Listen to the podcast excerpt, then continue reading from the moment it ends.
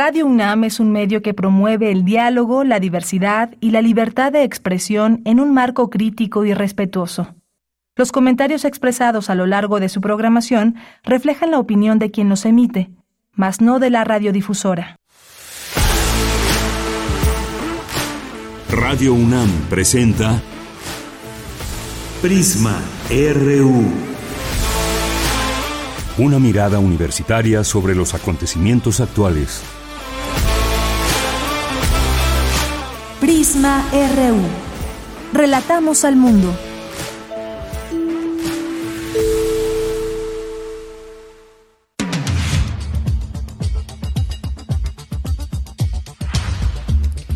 Muy buenas tardes, muchas gracias por acompañarnos aquí en Prisma RU en este día lunes 5 de junio del año 2023. Con mucho gusto le recibimos y le invitamos a que se quede con esta propuesta informativa de 1 a 3 de la tarde aquí en el 96.1 de FM y en www.radio.unam.mx. Muchas gracias por estar aquí en este informativo. Recuerden que la manera de comunicarnos con ustedes es en nuestras redes sociales, arroba PrismaRU en Twitter y Prisma RU en Facebook. Y bueno, pues en estos micrófonos que en algún momento, a través de esta señal más bien, que estuvo el periodista Ricardo Rocha, hoy por supuesto que lo recordamos, a un periodista que nunca dejó de ser reportero, siempre con un dinamismo y vocación que nunca lo dejó alejarse de la noticia desde que comenzó su oficio, décadas y décadas de de experiencia y de periodismo, siempre cercano a la gente, además, siempre interesado en su entorno, su mirada aguda sobre los temas, un periodista que comprendía el momento, lo analizaba siempre en sus tantas y cotidianas editoriales. Y como escribió su hijo Jorge Armando Rocha, pues abrió brecha cuando el sistema lo tenía controlado, un periodista que veía y nos relataba la otra cara de la noticia, no solo la oficial, un periodista libre, con arrojo, así por lo menos lo recuerdo yo, cuando tuve oportunidad de trabajar en su agencia detrás de la noticia y solo puedo decir que fue un periodo en mi carrera de mucho aprendizaje. Un hombre culto, un hombre muy generoso, pero sobre todo siempre muy profesional, unido en entendimiento a muchas causas sociales y entre muchas que hubo, porque Mucha gente recuerda, por ejemplo, Aguas Blancas, pero también estaba, por ejemplo, el caso de San Salvador Atenco, al que se refirió como un proyecto que dejó al descubierto la incapacidad del autollamado entonces gobierno del cambio. Recordarán con Vicente Fox de evitar un conflicto no se pudo, eh, que jamás debió aflorar, pues se trata de una, se trataba de una comunidad que hizo uso de su derecho a defender su tierra, uno de tantos casos y de estas coberturas amplias que le dio eh, eh, al respecto de, los temas. Bueno, pues se le recordará, por supuesto, hoy hay primeras planas donde destacan su trayectoria y descanse en paz el maestro Ricardo Rocha hasta siempre. Y bueno, pues vamos a tener hoy mucha información, por supuesto, comentar los resultados de las elecciones de Coahuila y el Estado de México, un eh, eh, o dos estados que bueno ya se sabía a través de las encuestas cómo iba todo este tema de eh, las tendencias en el Estado de México, pues y tanto en Coahuila se confirmó lo que de alguna manera ya se adelantaba, algunos errores técnicos o como le queramos llamar errores como el caso de que salgan a proclamarse ganadores cuando aún no se tienen los papeles en la mano y sobre todo de Alejandra del Moral y el equipo que hubo ahí que en su momento salió en un, eh, salieron en un primer momento los líderes nacionales. Ya después cuando supieron que perdió pues la abandonaron la dejaron ahí sola se quedaron solamente algunos porque se iban a festejar a Coahuila. Vamos a hablar de este tema con Ernesto Núñez Albarrán quien es eh, periodista y es un experto en todos estos temas electorales. Vamos a hablar de estos resultados. Vamos a tener también una conversación con María Emilia Beller, quien es directora de Universum, Museo de las Ciencias eh, de nuestra universidad, y nos va a platicar, nos va a platicar de eh, un acuerdo que hay, se firmó un memorándum de entendimiento de colaboración con el Space Center de Houston, el Museo de la NASA y el MIDE, Museo Interactivo de Economía. Ya les platicaremos de qué se trata. Hoy también se cumplen 14 años de la guardería ABC y lo sucedido allá, también abordaremos este tema. Tendremos también las actividades de la sala Julián Carrillo con Monserrat Muñoz platicaremos también de turismo con Julio Reina Quirós, periodista de turismo y aviación, titular del programa Vuelo al Tiempo Noticias. Vamos a ir platicando aquí algunos temas que tienen que ver con esta actividad tan importante en México, las llegadas de turista, de turistas. México enfrentará una competencia feroz por los mercados emisores de turistas. Ya nos pondrá en sintonía con este tema Julio Reina Quirós. Vamos a tener hoy Cartografía RU con Otto Cázares, información de cultura nacional internacional y más aquí en este espacio. Muchas gracias siempre por su atención. A nombre del equipo soy de Yanira Morán y desde aquí relatamos al mundo.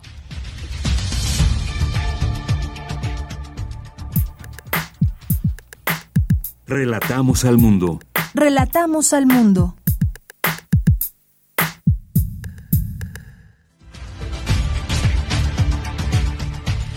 La información en resumen coinciden especialistas en replantear el enfoque de los servicios de salud con modelos de unificación para lograr una atención más eficiente.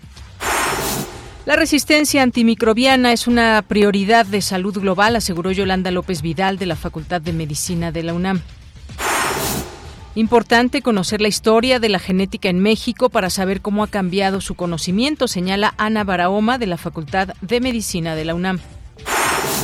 En el Centro Cultural Universitario Tlatelolco reflexionan sobre el Estado y lo que queda de él. Para su director, Jacobo Dayan, estamos presenciando la abdicación de garantizar seguridad, justicia y control territorial.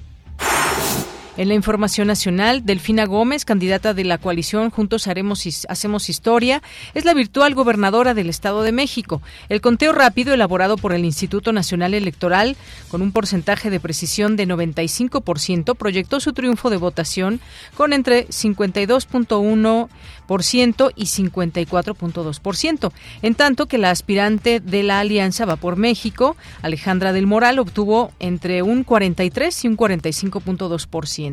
Escuchemos a Delfina Gómez. Me siento muy feliz, me siento muy contenta, pero también sé la responsabilidad y sé el compromiso que tengo con ustedes. Y cuando ustedes me dicen, maestra, no nos vaya a fallar, créanme que es lo último que deseo porque no tengo por qué fallar, no tengo.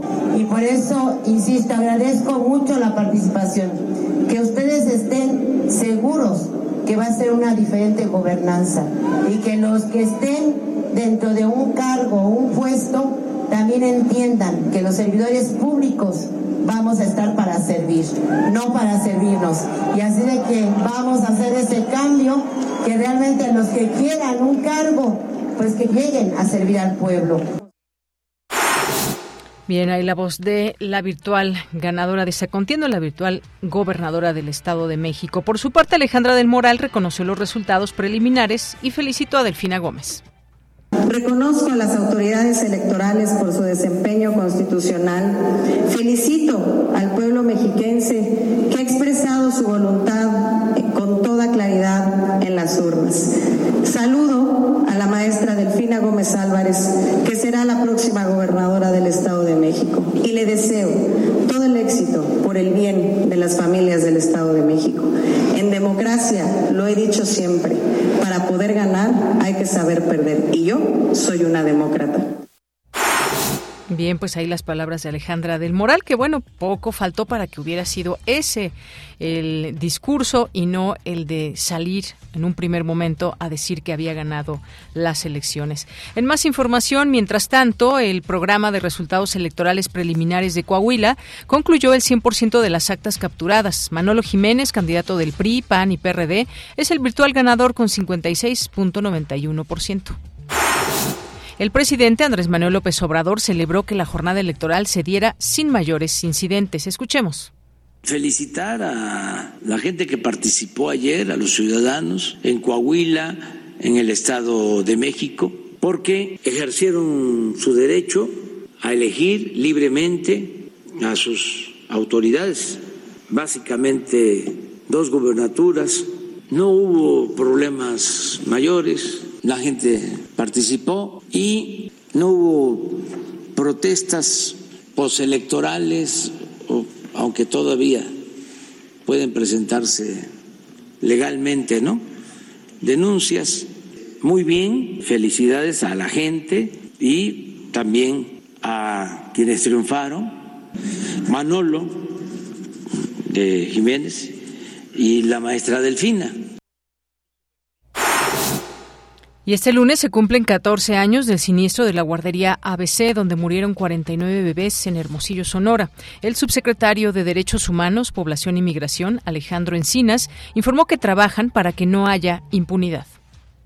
Queremos refrendar nuestro compromiso y solidaridad con los familiares de todas las víctimas, con los sobrevivientes y refrendar el compromiso para atender y resolver de fondo esta situación, para que haya justicia y se castigue a los responsables. Hemos hecho un esfuerzo por atender de manera puntual a todas las víctimas directas e indirectas desde las reconocidas por la recomendación de la Comisión Nacional de Derechos Humanos en 2019, que involucra a 936 personas que encuentran con calidad de víctima, 16% de las cuales son víctimas directas, por supuesto, los 49 niños fallecidos y los 104 niñas y niños lesionados, expuestos y no hospitalizados, así como a 783 personas que comprenden a padres, madres de familia, hermanos de niños lesionados y fallecidos, hermanos de segundos matrimonios, y núcleos extendidos. La reparación integral se ha venido procesando con cuatro componentes a través de distintas instituciones públicas, particularmente en la Secretaría de Gobernación, con la Unidad de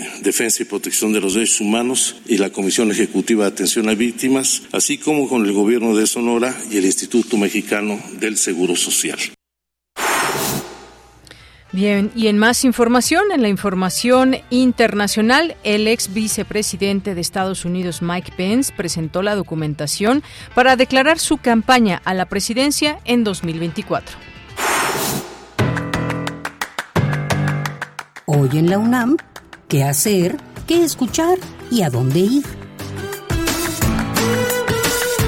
Te recomendamos una selección de fragmentos de los programas históricos que resguarda la fonoteca Alejandro Gómez Arias de Radio UNAM. La serie ofrece una muestra de las personalidades que han colaborado en nuestra emisora, cuyas voces constituyen la mayor riqueza de este acervo sonoro de la universidad. Un recuerdo significativo para el mes del 86 aniversario de Radio UNAM. El material sonoro de la serie, Voces de la Casa, se transmite de lunes a domingo a lo largo de la programación de nuestra emisora. Esta semana no te puedes perder Espacio Académico PAUNAM, que cuenta con la participación de la doctora Berta Ramos del Río, docente e investigadora de la FE Zaragoza de la UNAM, quien nos habla sobre adolescencia, salud mental y resiliencia. El material sonoro de Espacio Académico PAUNAM se transmite de lunes a domingo a lo largo de la programación de nuestra emisora. Acompaña a Berenice Camacho y las doctoras Ana Cecilia Chapa Romero, Cristina Pérez Agüero y Laura Ramos Langurén en la serie radiofónica Conciencia, Psicología y Sociedad, que en esta ocasión nos ofrecen el tema Mujeres y Soltería en el siglo XXI. En diálogo con Roberta Liliana Flores Ángeles, licenciada en Psicología por la UNAM, se abordará este tema y la forma en cómo el feminismo ha liberado a las mujeres de muchos determinismos. Así que la soltería ya no es para la mujer el peor de los destinos. Pero tampoco es, como algunas voces extremas proponen, la situación ideal. Sintoniza hoy, en punto de las 17 horas, la frecuencia universitaria de Radio UNAM, 96.1 de FM.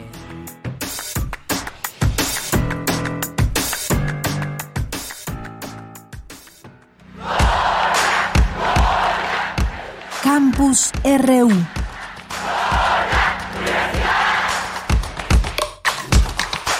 Bien, pues entramos a nuestro campus universitario. En este día, lunes 5 de junio, me enlazo con Cindy Pérez Ramírez.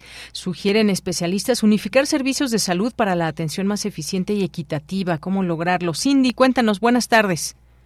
Deyanira, muy buenas tardes. Es un gusto saludarte la crisis en los servicios de salud que dejó al descubierto la pandemia por la COVID-19 representó una gran oportunidad para replantear el enfoque y los objetivos del modelo de unificación con el fin de lograr una atención más eficiente, equitativa y con mayor capacidad de respuesta a las necesidades y expectativas de los ciudadanos, según afirmó el profesor de Sistemas Globales de Salud de la Universidad de Harvard, Rifat Atun, durante su ponencia sobre unificación de los sistemas de salud en el seminario sobre medicina y salud, análisis y reflexión sobre el sistema de salud de México, organizado por la Facultad de Medicina de la UNAM.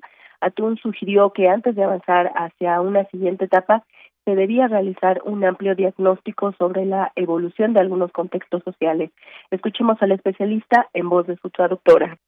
Los sistemas de salud no han hecho una transición a la misma velocidad que los cambios en el contexto y por eso es que hay un problema. Entonces, como los legisladores involucrados en los diseños de los sistemas de salud pensamos en tres funciones principales que podemos modificar. Uno de ellos es modificar la gobernanza y también la macroorganización del sistema. En segundo lugar, cambiar las finanzas, modificar en tercer lugar la generación de recursos y gestión y utilizar todo esto para poder generar una serie de puntos en cuanto a sistemas de salud.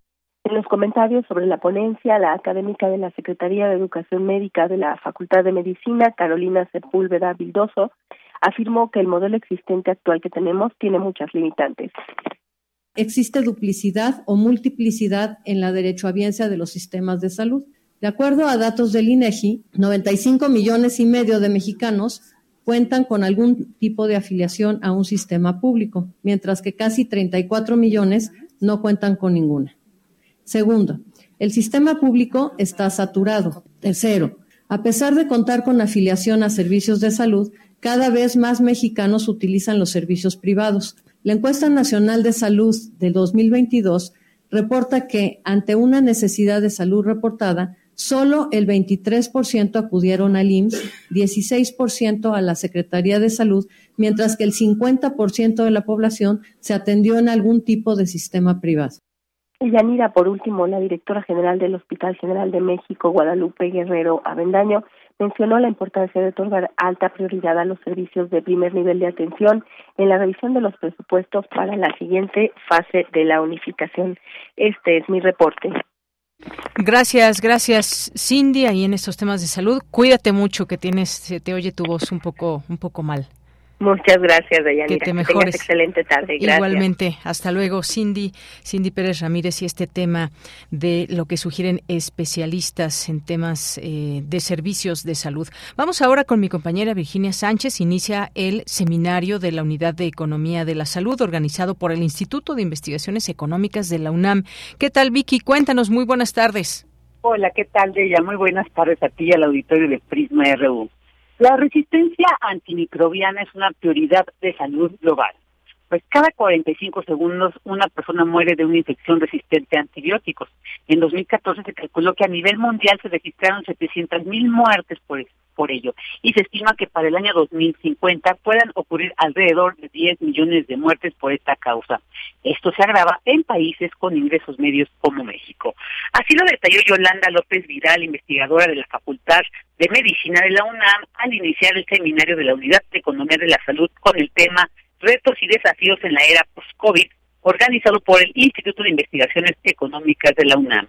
La experta señala algunas razones de esta situación, como es la carencia en la salubridad y una insuficiencia tecnológica. Escuchémosla. El acceso a los antimicrobianos adecuados para una infección son de uso restringido porque no podemos accesar a las moléculas, a los antibióticos de última generación por sus costos y además por la falta de prescripción y capacitación, tanto de médicos como de veterinarios, en realizar un diagnóstico adecuado. También en este tenor hay una insuficiencia tecnológica para identificar con rapidez, sin necesidad de mover a un individuo del sitio geográfico en el cual se encuentra a un hospital general en donde se tienen las herramientas. Lo ideal sería hacerlo ahí, in situ, a través de estrategias moleculares que puedan diagnosticarse y que puedan georreferenciarse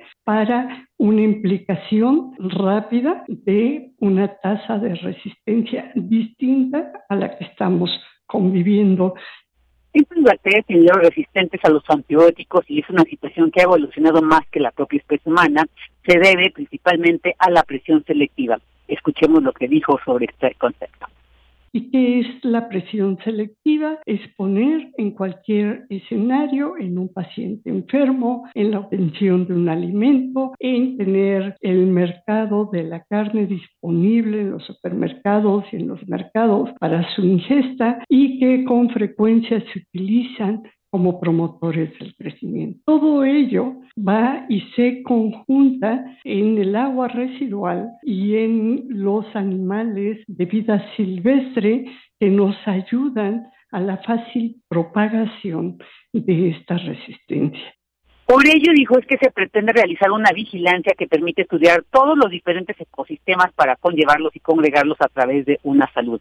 A ello se ha establecido un Plan Nacional de Desarrollo 2019-2024 diseñado en tres ejes que abarca justicia y Estado de Derecho, bienestar y desarrollo económico, en los cuales se encuentra englobada la vigilancia epidemiológica que tiene que ver, dijo, con la salud, la equidad de género, el agua limpia, la disminución de las desigualdades y la oportunidad de un trabajo justo y bien remunerado para todas y todos.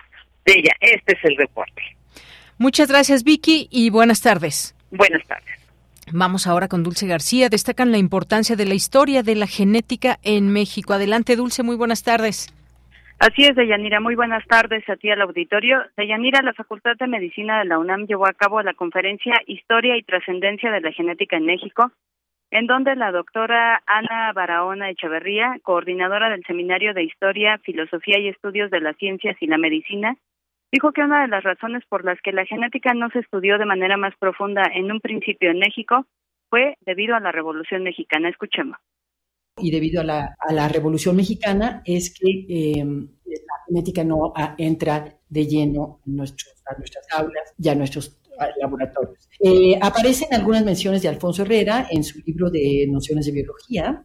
Eh, él trabajó durante la época del porfiriato, pero esto no tuvo, eh, aunque fueron mencionadas anteriormente, no tuvo la recepción que uno esperaría, pero no es hasta el gobierno del general Lázaro Cárdenas que empiezan a hacer investigaciones dedicadas este, al, con el objetivo de aumentar la producción agrícola dedicadas a la transmisión de los caracteres de las plantas. Y bueno, Deyanira, la doctora Barahona explicó términos como la herencia blanda y por qué es importante saberlos para conocer de qué manera ha evolucionado el conocimiento de la genética. Escuchemos nuevamente. Esta noción de herencia blanda quiere decir que el medio puede afectar los eh, caracteres eh, que heredamos a las siguientes generaciones. Por ejemplo, es un ejemplo burdo, pero si yo tomo mucho el sol y cambio mi coloración de piel por los efectos de la soleada, esta herencia blanda supondría que este carácter adquirido durante mi vida. Deyanira, la académica, añadió que el enfoque historiográfico de lo local a lo global que su equipo de trabajo ha hecho con sus investigaciones permite ilustrar elementos clave que hacen notar que el desarrollo de la genética en México, no obstante, no ha sido un trabajo simple, sino que ha contribuido también al conocimiento de esta materia a nivel internacional. Es la información. Muchas gracias, Dulce, y muy buenas tardes. Gracias a ti, muy buenas tardes. Continuamos. Prisma RU. Relatamos al mundo.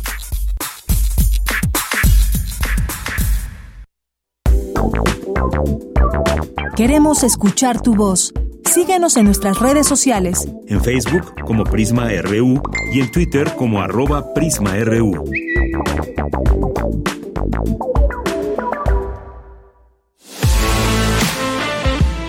Nacional RU.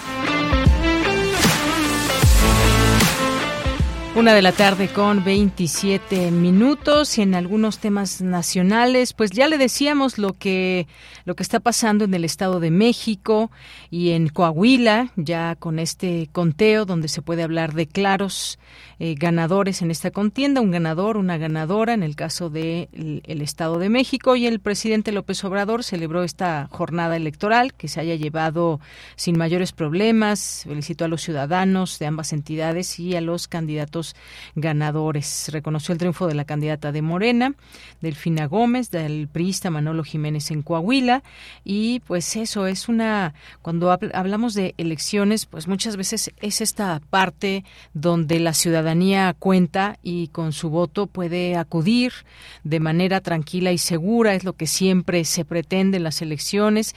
Y esto pues requiere una organización enorme, una organización tremenda también por parte tanto del INE como de los institutos locales que pueda haber y pues en este caso no hay mayor problema, mayor impugnación ni mucho menos porque fue claro el triunfo tanto de la candidata de Morena en el Estado de México como del PRI en alianza allá en Coahuila. Pues esto es lo que lo que hoy se comenta, se dice, se analiza y sobre todo pues en algún momento seguimos cometiendo o vemos que siguen cometiendo este error muchas veces el, INE lo ha dicho, no se pueden adelantar eh, triunfos, no puede haber triunfos adelantados, decir que se ganó una contienda cuando no se tienen los resultados del PREP y del conteo rápido y que no sean los resultados oficiales como tal de las contiendas. Las encuestas nos dicen algo, pero no, no son válidas para dar o no por hecho un, un triunfo. Y en este caso, pues ambas candidatas salieron a decir que tenían números que las señalaban como ganadoras, pero sobre todo, bueno, en el caso de Delfina, eh, pues sí, fue finalmente la ganadora, tenían ahí sus datos en, en, este partido, pero pues la otra y además con los líderes nacionales que de, de esta alianza de Alejandra del Moral salieron a decir que había ganado. Esto pues sí generó cierta inquietud en que, sobre todo preguntándonos en qué basan sus, eh, con sus eh, sus declaraciones y a final de cuentas, pues momentos después, no sé si tal vez una hora después, salió Alejandra del Moral a decir que había que reconocía la derrota y felicitaba a Delfina Gómez y de pronto pues nos preguntamos qué necesidad hay de que se den estas situaciones que pueden resultar adversas y que sobre todo pues son informaciones falsas, informaciones falsas. Ya después el dirigente del PRD dijo, bueno, pero tampoco ganó por, por todo lo que se esperaba, por 20 puntos. Eso es otra cosa señor Zambrano. Pero bueno, ahí eh, parte de lo que se vivió en esta jornada. Queríamos platicarlo con... Eh, con Ernesto Núñez, a ver si en algún momento nos toma esta llamada, pero por lo pronto, pues el día de ayer varias transmisiones especiales que daban cuenta de esta contienda donde Morena arrebató el Estado de México. Va a ser no solamente la primera mujer eh, gobernadora, sino que finalmente, o digamos, ya no será el PRI quien había mantenido durante todos estos años, casi 100 años, eh, la gubernatura de este partido. Y el PRI mantiene Coahuila, que también un estado donde siempre ha gobernado este, este partido y que ha habido muchas cosas allá en Coahuila. Recordemos a los hermanos Moreira, por ejemplo, todo lo que ha pasado también en cuanto a temas de seguridad y más. Y bueno, pues sigue ganando el PRI en este estado. Eh, ahí Manolo Jiménez, que invitó a, al candidato de Morena, Guadiana, a colaborar en su gobierno, pero pues rechazó este ofrecimiento. Ya con esto suman 23 entidades bajo su mando, bajo mando de Morena, mientras que el PRI se queda solo con dos. Las encuestas lo anunciaban y pues bueno, se hicieron realidad en las elecciones para estas dos gubernaturas y ya con estos conteos rápidos se pueden dar los porcentajes que hace un momento le comentamos y pues hay una clara ventaja de los ganadores en estos dos estados. Y bueno, pues entre otras cosas también eh, hay este tema del tren Maya, que sigue siendo un tema bastante polémico por muchas cosas. Lo hemos sabido, hay grupos que siguen eh, señalando los posibles errores o el tema también de, eh, del tipo de suelo, eh, la parte también del medio ambiente, cómo se puede dañar o no. Y cada, cada lunes en las mañaneras también hay un informe, la información oficial, que habla de este proyecto. hoy se habló del avance de 115 15 kilómetros del tramo 3 del tren Maya, de los 159 kilómetros que comprende el tramo 3 de este tren, que va de Calquiní, Campeche e Izamal, Yucatán. Hay un avance de 115 kilómetros, es lo que informó Javier May, director general del Fondo Nacional de Fomento al Turismo, Fonatur. Además, el presidente López Obrador anunció que en Campeche se construirá un sistema de transporte eléctrico que conectará el centro de la capital de la entidad con el tren similar al que desarrolla el gobierno de Yucatán para conectar con, eh, con el tren ahí en Mérida. En tanto, la empresa Alstom, que construye los carros que se usarán para el proyecto, subrayó que se alista el traslado de los primeros trenes que llegarán al taller de Cancún el próximo 8 de julio, como parte del informe semanal de avances del proyecto presentado dentro de la conferencia de prensa matutina. El titular de Fonatura anunció que el tramo 3, en donde inicia la vía doble electrificada, además se contemplan acciones de preservación y salvamento de zonas arqueológicas, construcción de un hotel y de una subestación eléctrica que además permitirá que la población de la región ya no sufra de apagones. Pues estos fueron parte de los de los avances que se han estado registrando aquí en eh, aquí en, respecto al tema del tren Maya. También em, hoy se cumplen 14 años del aniversario de esta tragedia que dejó sin vida a 49 niños y niñas en Hermosillo. Padres de familia, vecinos y otros ciudadanos se han reunido para honrar la memoria de estos pequeños. Eh, mm, hay integrantes de este movimiento 5 de junio, pues continuarán marchando y reuniéndose para evitar que otras infancias de Sonora y el país pasen por la misma situación. Este 5 de junio por la tarde se realizará una marcha para recordar y exigir justicia por lo ocurrido aquella tarde el viernes en Hermosillo. Será a las 18 horas eh, partiendo de las instalaciones de la guardería ABC.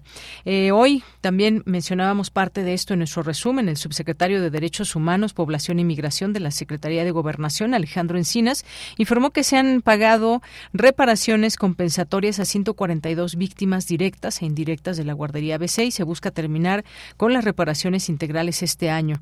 Al dar un balance de la atención que se ha ofrecido a las víctimas, el funcionario explicó que a 14 años de la tragedia se ha hecho un esfuerzo por atender a las 936 víctimas reconocidas por la Comisión Nacional de Derechos Humanos, que involucra a 36 personas, 16% de las cuales son directas, 104 lesionados y las 783 personas que comprenden madres, padres, hermanos y núcleos extendidos.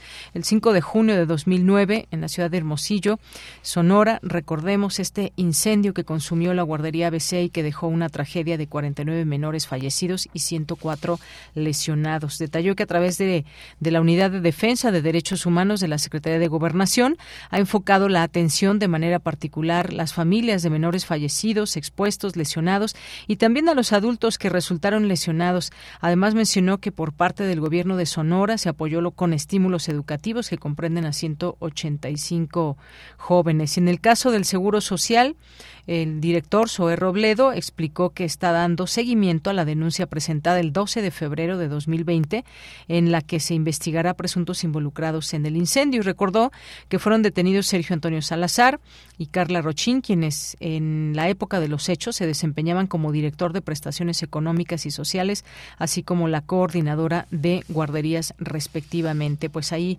este hecho que no se debe de olvidar, pero sobre todo también ponernos a pensar en todo lo que significa eh, pues una situación como esta y, cómo la justicia pues ha sido completamente lenta y quienes han señalado también en, las investigaciones los propios padres pues han tenido eh, eh, durante mucho tiempo informaciones y además una justicia que no, no llegó de manera expedita y que todavía hay, hay cosas que, que falta por señalar, o por no por señalar, sino que realmente paguen quienes tuvieron que ver en alguna parte de todo este tema del incendio de la guardería ABC. Hay incluso pues hay algún libro que retrata todo esto en estos términos en los que se dio y quienes estuvieron involucrados y que además, hay que decirlo, fue un incendio que a la postre se supo fue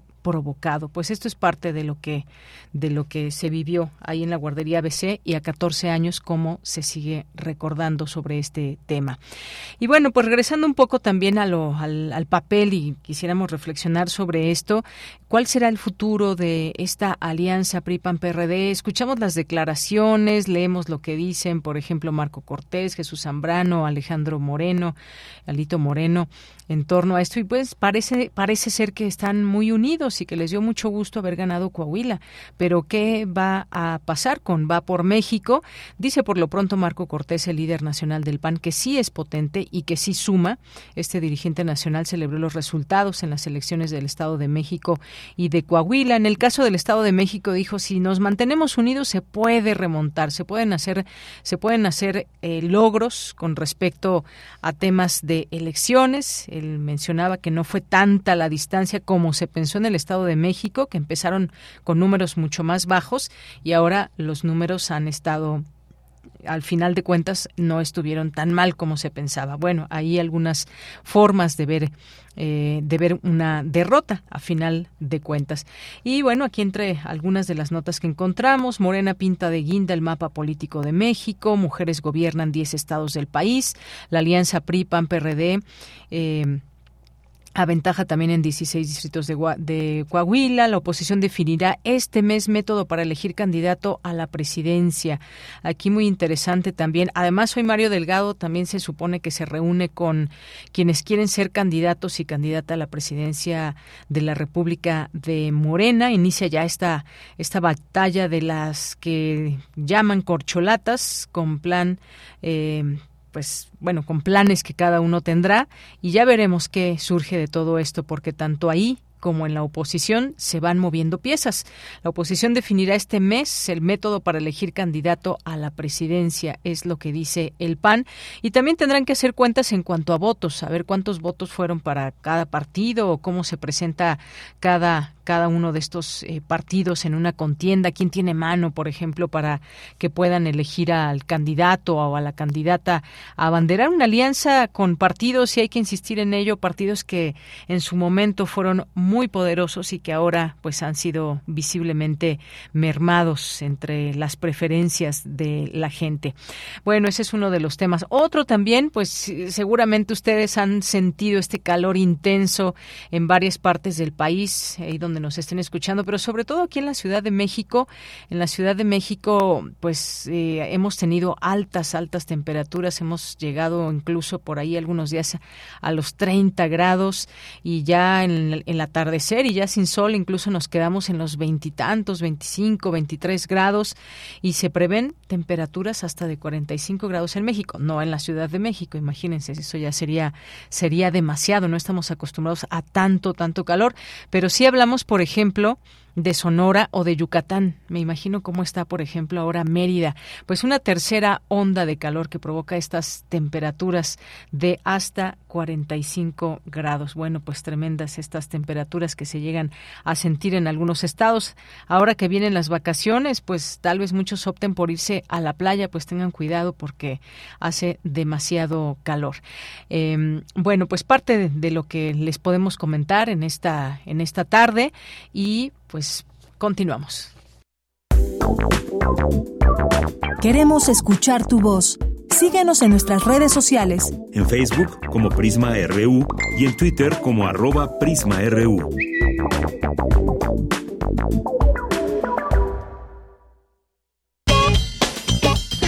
Porque tu opinión es importante, escríbenos al correo electrónico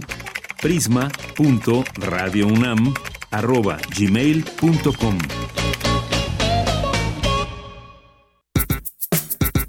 Prisma RU. Relatamos al mundo.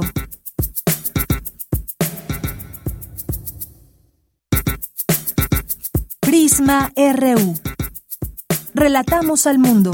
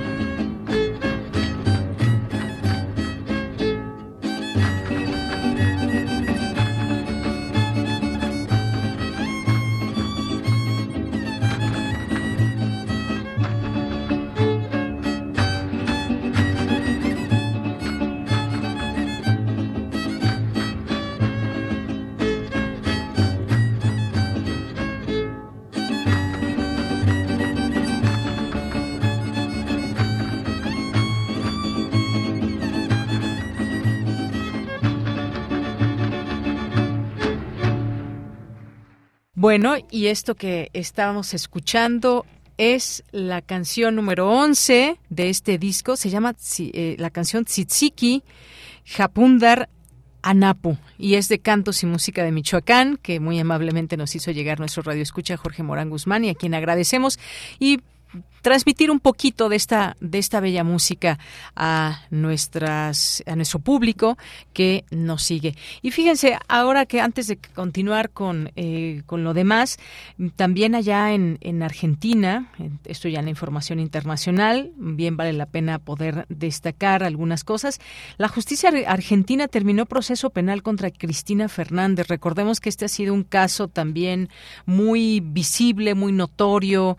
Cristina Fernández de Kirchner hay que recordar, bueno, primero su esposo fue presidente, luego ya llegó a la presidencia, luego pues fue acusada también de, de temas de corrupción, ahora ya es eh, como, como vicepresidenta de Argentina y que pues debe ser una relación bastante difícil, presidente, vicepresidenta, cuando han tenido claros momentos de pues de tener eh, distintas visiones de gobierno, quizás algunos pequeños enfrentamientos que se han dejado ver. Y bueno, pues finalmente la justicia argentina sobreselló este lunes a la vicepresidenta y exmandataria en la causa que investigaba si durante su gobierno participó en operaciones de lavado de dinero atribuidas a un empresario allegado. Y el juez federal Sebastián Casanelo tomó la decisión de finalizar el proceso contra la dirigente peronista luego de que días atrás las querellas de la Unidad de Información Financiera y el Fisco se pronunciaron en ese sentido tras coincidir con la Fiscalía en la falta de pruebas, dijo la agencia oficial de noticias Telam. Con esta medida, la acusación queda archivada en el expediente iniciado en 2013 a la exmandataria, quien a su vez es investigada en otras causas judiciales por distintos delitos. Fernández de Kirchner fue condenada en diciembre a seis años de cárcel e inhabilitación perpetua para ejercer cargos públicos por defraudación al Estado durante su mandato. El fallo fue apelado por la vicepresidenta y su resolución quedará en manos de la Corte Suprema de un, en un plazo que se desconoce. Y bueno, pues esto es lo que ha pasado en las últimas horas con Cristina Fernández de Kirchner. Bien, continuamos. Prisma RU. Relatamos al mundo.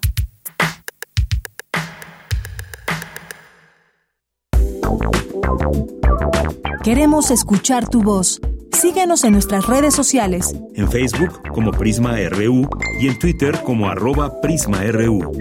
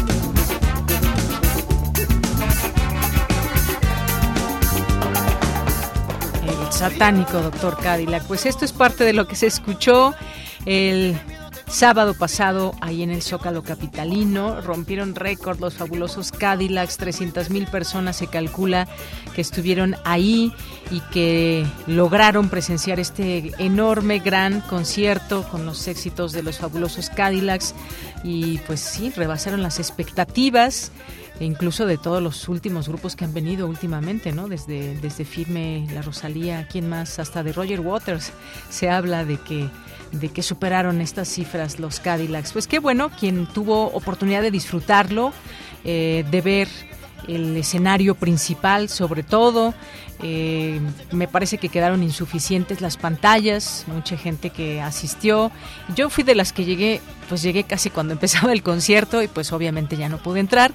Sí vi también que hubo algunos tumultos y esto, como decía por ahí en Twitter, no recuerdo por ahí de quién lo leí, pero que decía no hay que jugarle a la suerte, porque afortunadamente no pasó nada, pero pudo haber pasado. Había personas que resultaron aplastadas, que fueron atendidas ahí, que bueno, que había estos servicios ahí para atender cualquier eventualidad, gente con eh, pues que se desmayó, gente que entró en pánico porque pues ya no se podía ni entrar ni salir, de repente pues la gente corría o se empujaba y de verdad no se podía ni caminar. Y bueno, pues fue ahí una una situación una situación difícil en algunos puntos, pero yo creo que eh, justamente si hubiera habido más pantallas, la gente ya no intenta forzosamente llegar a la plancha del Zócalo, pero bueno, quienes lo pudieron disfrutar, qué bueno, me dicen que estuvo buenísimo, la transmisión así lo, lo dice también y pues ya tendremos oportunidad de verlos para noviembre, me parece que vienen los Cadillacs. Y bueno, pues les decía, un zócalo completamente lleno, miles de personas en los alrededores de la plancha del zócalo capitalina, quienes observaban desde algunas pantallas.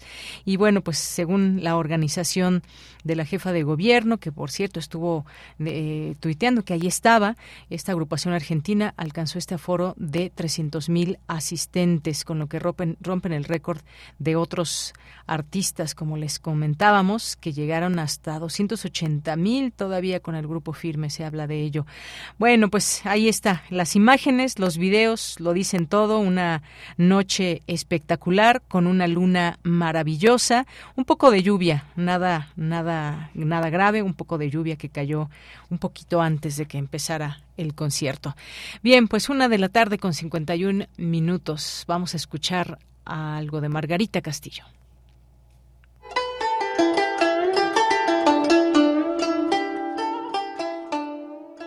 El puro presente no es sino el fugitivo progreso del pasado royendo el futuro. A decir verdad, toda percepción ya es memoria.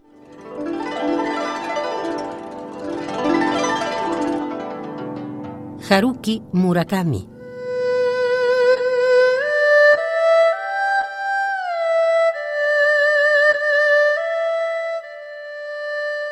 Acción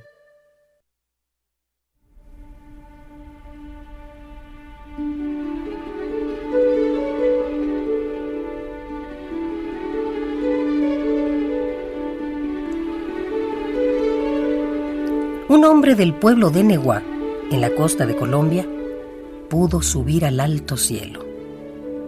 A la vuelta contó. Dijo que había contemplado desde allá arriba la vida humana y dijo que somos un mar de fueguitos.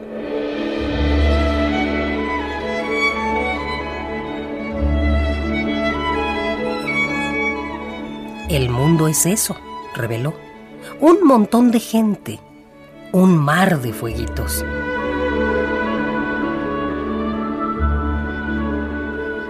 Cada persona brilla con luz propia entre todas las demás.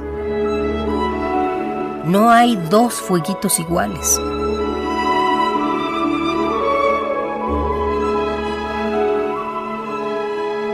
Hay fuegos grandes y fuegos chicos y fuegos de todos los colores. Hay gente de fuego sereno que ni se entera del viento. Gente de fuego loco que llena el aire de chispas. Algunos fuegos, fuegos bobos, no alumbran ni queman. Pero otros arden la vida con tantas ganas que no se puede mirarlo sin parpadear. Y quien se acerca, se enciende.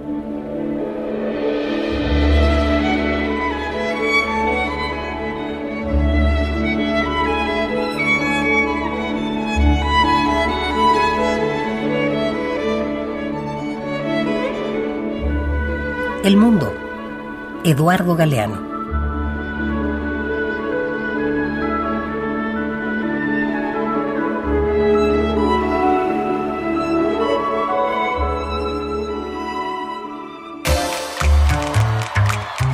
Sala Julián Carrillo. Presenta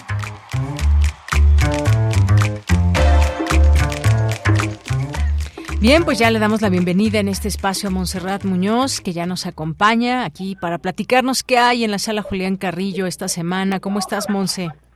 Hola, ¿qué tal? De Yanira, equipo de Prisma RU, a toda la producción por allá del otro lado de nuestras instalaciones. Ahora me toca saludarles desde el Centro Cultural Universitario Aquí estoy en unas escaleras muy famosas en las cuales eh, se conversa sobre las películas, donde hacemos fila de espera y nada más y nada menos que todo esto pasa porque estamos cubriendo el FICUNAM 13, que es el Festival Internacional de Cine de la UNAM y también parte de nuestros avisos culturales en esta sección es invitarles a que sintonicen hoy hasta el 9 de junio nuestro programa especial diario vivo íntimo eh, y a todo color y calor, aquí transmitido desde el Centro Cultural Universitario.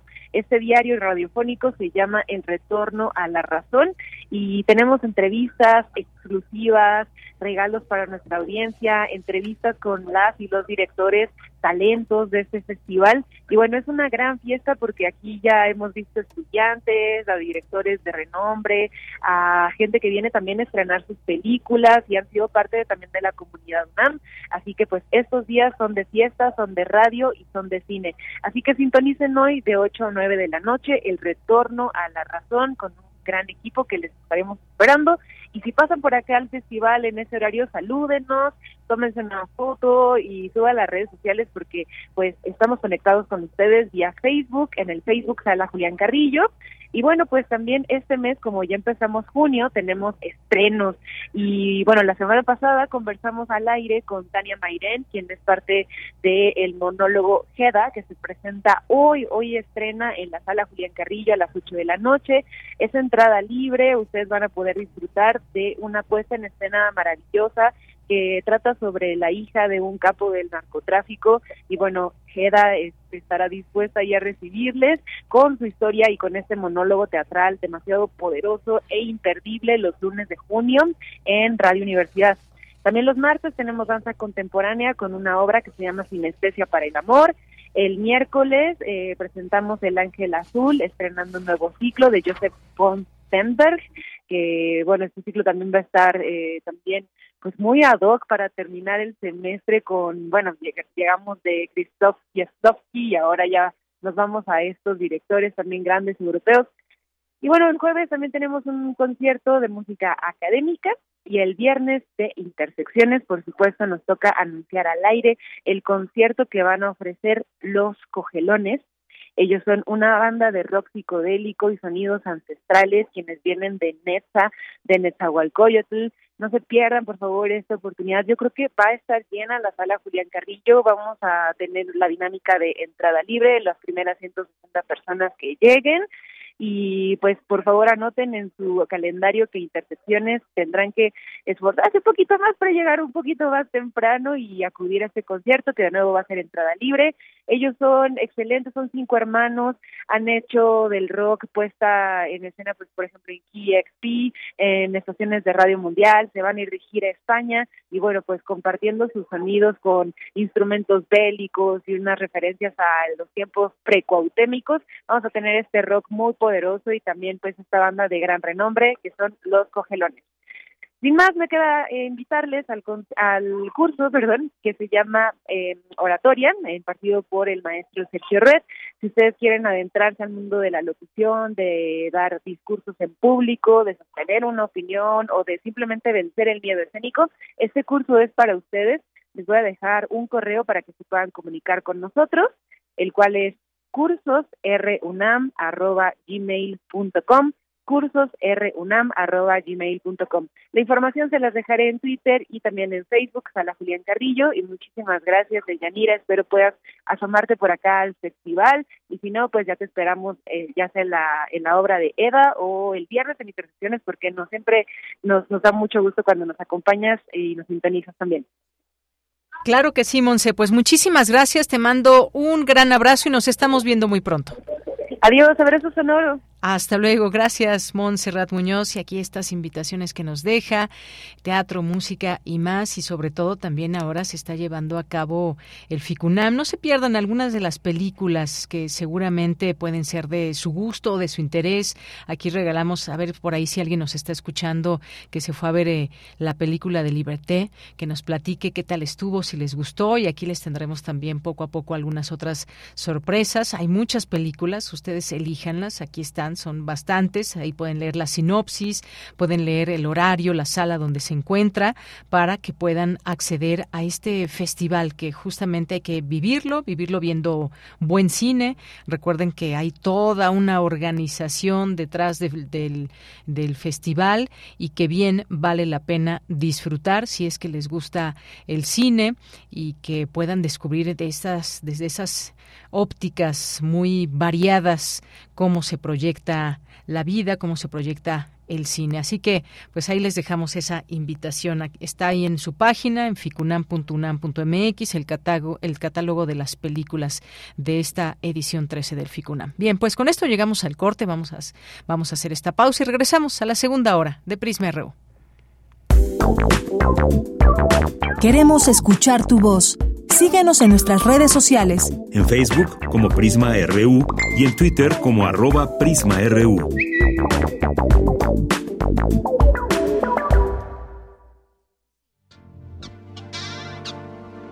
Esto no es un promocional. Esto es un manifiesto. Contra la velocidad. Contra el ruido. Contra el algoritmo. Contra la individualidad. Contra lo que nos divide. Contra la automatización. Contra los likes. Contra las tendencias. Contra el consumo. Contra todo aquello que nos anestesia. Las pequeñas parolas. Un bálsamo contra la modernidad. Todos los jueves. 10 de la noche. Resistencia modulada. Radio UNAM. Experiencia sonora. Si te interesa proveer de bienes o servicios a partidos políticos, coaliciones, precandidaturas, candidaturas, aspirantes y candidaturas independientes, debes inscribirte y estar activo en el Registro Nacional de Proveedores. Es rápido y fácil. Realiza tu alta en rnp.ine.mx. Si ya te inscribiste, mantén actualizada la información de los bienes y servicios que ofreces. Recuerda que si no estás en el RNP, no podrás ofrecer tus bienes o servicios. Mi INE es valioso porque mi INE nos une. Si no quieres quedar peor que una piedra, mejor no consumas crack o piedra. Consumirla daña tu cerebro y tu corazón, causando ansiedad y paranoia. Ahora el narco le añade fentanilo para engancharte desde la primera vez. Y el fentanilo mata. No te arriesgues. Si necesitas ayuda, llama a la línea de la vida 800-911-2000. Secretaría de Gobernación, Gobierno de México. Compartamos el café de la mañana mientras reflexionamos lo que ocurre en el mundo. Noticias, ciencia, arte, gastronomía y mucho más están en Primer Movimiento. El mundo desde la universidad con Berenice Camacho y Miguel Ángel Quemain. Son las 7.05 de la mañana. Lunes a viernes de 7 a 10 de la mañana, Radio UNAM. Experiencia sonora. Porque tu opinión es importante, escríbenos al correo electrónico prisma.radiounam@gmail.com.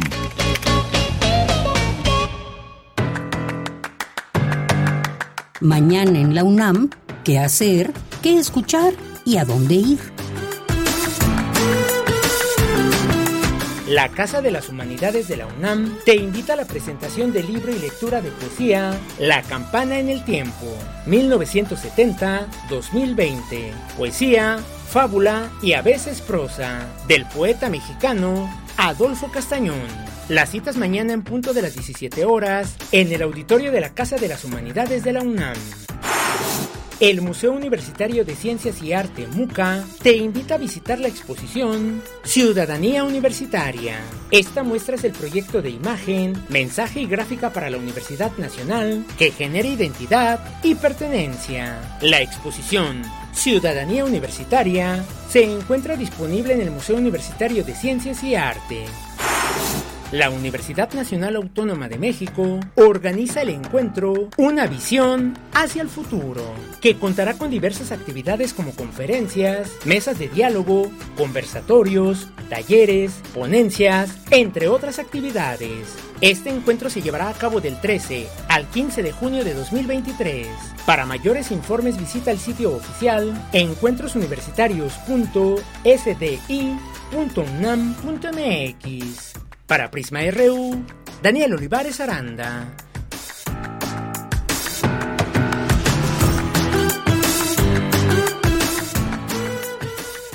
Bien, estamos de regreso aquí en Prisma RU. Muchas gracias por su atención y por seguirnos escuchando en el 96.1 de FM. También nos pueden escuchar en alguna de las plataformas de TuneIn, de que hay estas plataformas para escuchar radio y a través de nuestra página. Nuestra página es www.radio.unam.mx. Y como siempre, pues nos gusta mandarles muchos saludos a quienes están ahí atentas y atentos. Seguimos recibiendo todavía felicitaciones por este séptimo aniversario, lo cual muchísimo a todas y todos ustedes que siempre están ahí pendientes y no hay palabras para agradecerles a todas y a todos sus, sus palabras, sus eh, sus pensamientos y más que nos expresan, ya sea a través de un correo, un mensaje directo o a través de nuestro Twitter y Facebook. Muchísimas, muchísimas gracias. Les se los digo porque seguimos respondiendo todavía algunos de estos mensajes. Y bien, pues saludos aquí a Edgar Bennett, nos manda muchos saludos. También para ti, Edgar. Mayra Elizondo nos dice, yo pido que Deyanira me mande un saludo porque estoy muy enferma de gripa. Híjole, Mayra, se me hace que te fuiste a ver a los Cadillacs, te mojaste y eso te hizo daño. No, no, es cierto, no sé. Me dice, pero como estoy feliz porque ganó la maestra Delfina Gómez, ya me estoy curando. Saludos a la banda Radio Escucha. Gracias, Mayra. Te mandamos un saludo, nuestras mejores vibras, mucho líquido, recuerda, y descanso sobre todo. Así que desde aquí te mandamos un abrazo, un saludo y un apapacho, Mayra, un apapacho radiofónico. Que te mejores. Y gracias también por aquí a Mario Navarrete. Nos dice, eh, ¿Qué encuentra fuera de moda Mario Navarrete? Dice, sin vigencia por mi automóvil Renault. Aquí nos está hablando de su auto que nos lo pone aquí en video. Muchas gracias. Y miren aquí una entre en su auto, no, no veo exactamente qué parte, pero tiene una calcomanía de Prisma RU cuando cumplimos seis años, esto del año pasado, que ahora no dimos calcomanías, pero sí hay separadores. Cada vez que lean y separen sus lecturas, se acuerden que ahí tienen una opción en el cuadrante. Muchas gracias, Mario. Gracias a Jorge Morán Guzmán. Nos dice la ingeniería genética debe ser tema continuo de discusión y educación, ya que existen serias amenazas si se abusa de la misma. Ejemplo, la clonación humana. Gracias, Jorge. David Castillo Pérez, gracias por el excelente trabajo a la querida, de la querida maestra Margarita Castillo. Gracias, David. Le mandamos aquí saludos de parte tuya. Jorge Morán Guzmán nos dice sobre el sistema de salud. Es vital reforzar la educación en salud de primaria a universidad. David Castillo dice, escuchas una canción de los Cadillacs y escuchaste todas, nos dice aquí David Castillo. Eduardo Mendoza, aquí otra de las fotos de las bellas flores de la banda. Acá andamos. Muchas gracias, Eduardo. Muy bonita esta fotografía como tal, eh, como se aprecia esta flor. Muchas gracias por este envío. Dice y un ratito escuchando mientras revisaba unas fotos que hice, inspirando en un, inspirado en una foto compartida por ella donde aparecen unas lindas plantas de lavanda. Abrazos y buena semana. Pues muchas gracias. Qué bonita foto que tomas y que nos compartes aquí, Eduardo Mendoza. Sí, compartí el fin de semana una fotografía con muchas eh, plantas y entre ellas estaba una, una buena parte de, de, lavandas. Así es, gracias Eduardo. Andrés Mar, bonito inicio de semana. Todos ustedes amigos del equipo y auditorio de Prisma RU, escuchándolos desde Ciudad Universitaria. Y aquí nos manda una fotografía ahí de la Facultad de Química, muy bonita porque ahí entre sus, entre las ventanas, pues se ven ahí los, la, la, la tabla periódica Bueno, muchas gracias, muchas gracias Andrea Smart, que estás por aquí y que nos mandas esta bonita foto. Sí, parece ser como que está nublado en Ciudad Universitaria, desde donde se puede apreciar esta fotografía. Muchas gracias. Leyenda Pop, muchos saludos. José Ramón Ramírez también, muchas gracias por escribir. Dice, estupenda actividad, esta que les hablábamos del seminario de la Unidad de Economía de Salud, retos y desafíos en la era post-COVID. César Soto nos dice, el logo de elección de la primera gobernadora electa del Estado de México rompió estructura y dominio de 96 años de la oligarquía, grupo de poder político, económico, empresarial y poder político del PRI. Ánimo, nos dice. Muchas gracias. También escuchaba, ¿a quién escuché del PRI? A ver, ahora verán. A Beatriz Paredes, sí, sí, sí, que decía, hablaba todo de todo este tema del clientelismo político y de por qué gana Morena y demás. Y la verdad, y con todo respeto, porque me parece que es una política de mucha trayectoria, pues se ha de haber mordido la lengua, porque si alguien dio cátedra de eso fue justamente el PRI, y yo me pregunto si algo ha cambiado o si nada ha cambiado y por eso la gente ya no vota por ellos. En fin, y bueno, claro que en Coahuila sí votaron por ellos. En fin, bueno, comentarios. Gracias. Carmen Valencia, aquí buenas tardes. Siempre recordamos a Ricardo Rocha. Por supuesto, Carmen, eh, ahí ahora lo que leo entre columnas, algunas opiniones y demás, se le recuerda como un gran periodista justamente por haber abierto posibilidades y brecha donde mirábamos a ese periodismo que hacía, por ejemplo, Ricardo Rocha y sí, algunas otras personas más, pero que siempre había esos espacios y daba voz a quienes normalmente no tenían voz en un, eh, en un medio de comunicación y eso realmente se agradece. Una persona muy empática. Eh, tuve oportunidad de trabajar una temporada con, con él ahí en Detrás de la Noticia y pues más que otra cosa me parece que el aprendizaje que puede uno tener con una persona de esa trayectoria es muy importante. Así que, pues sí, lo recordamos con mucho cariño desde aquí. Gracias, Carmen Valencia. Y aquí estuvo, miren, en el Ficunami, nos manda estas fotos, Carmen. Qué bueno que disfrutaste ahí esta, esta película, eh, que ahí está Carmen con alguien más. Muchos saludos a ambas. Rosario Durán nos dice, lunes siempre será un buen momento para empezar de nuevo y escribir tu nueva historia. Feliz inicio de semana. Ah, me, me hacía falta una frase así. Muchas gracias, Rosario. Buenas tardes. Jorge nos dice un inicio de semana de, con optimismo para todos, escuchando a Deyanira, el equipo de Prisma. La historia ha girado su marcha en el Estado de México. Pues sí, vamos a ver a dónde, a dónde lleva Delfina Gómez los próximos años el Estado de México. Eh, ahí con mucho entusiasmo, con muchas pues muchas giras que, hizo en distintos municipios, vamos a ver, y pues sí, no, no debemos aquí hacer ni estar de un lado o de otro, pero evidentemente hay cosas que podemos decir, como eso, de que se rompe toda esa hegemonía que había tenido el PRI en casi 100 años, 96, que gobernó el Estado de México, y sí, se abre una nueva posibilidad, queremos pensarlo así, y ojalá que las cosas salgan eh, bien para el bien de la gente que vive en el Estado de México y que en algunas partes tienen más necesidades que otras, que en algunos lugares pues hasta hace poco no tenían alumbrado eléctrico, por ejemplo, y que siempre se cambia por un voto, siempre se les decía eh, te llevamos eh, progreso, pero nos das tu voto. Y se cuentan por miles y miles de personas. Me, me acordé ahorita también de este libro Golondrinas de eh, em, ay, se me fue ahorita el nombre de Emiliano Ruiz Parra, claro que sí, donde habla de un lugar específico llamado las golondrinas en Ecatepec y que nos da muestra de un montón de cosas de lo que han sucedido, de lo que ha sucedido en este en este sitio. David Castillo, hola, buenas tardes al excelente equipo de Prisma RU, invitados, amigos, radionautas y escuchas del mejor noticiero universitario. Gracias, David. Otto Cázares, hacer del presente un dominio.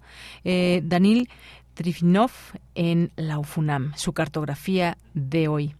Trifonov, eh, aquí se le fue una O una, una I más bien se le fue aquí a Otto, eh, Danil Trifonov, y bueno, de esto nos va a platicar en un momentito aquí en Prisma RU.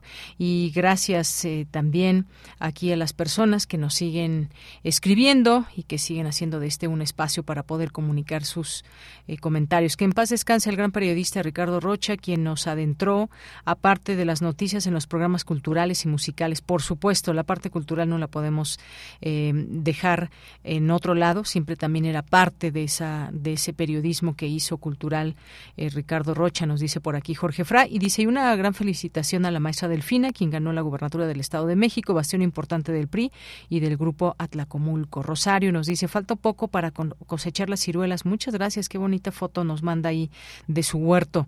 Eh, Rosario, muchas gracias. Hernán Garza, también muchos saludos. El Zarco también. Eh, nos dice, se necesita una explicación científica que nos explique cómo en un concierto súper lleno se rompe récord con 300 mil y los políticos sin llenar dicen que juntan más de un millón.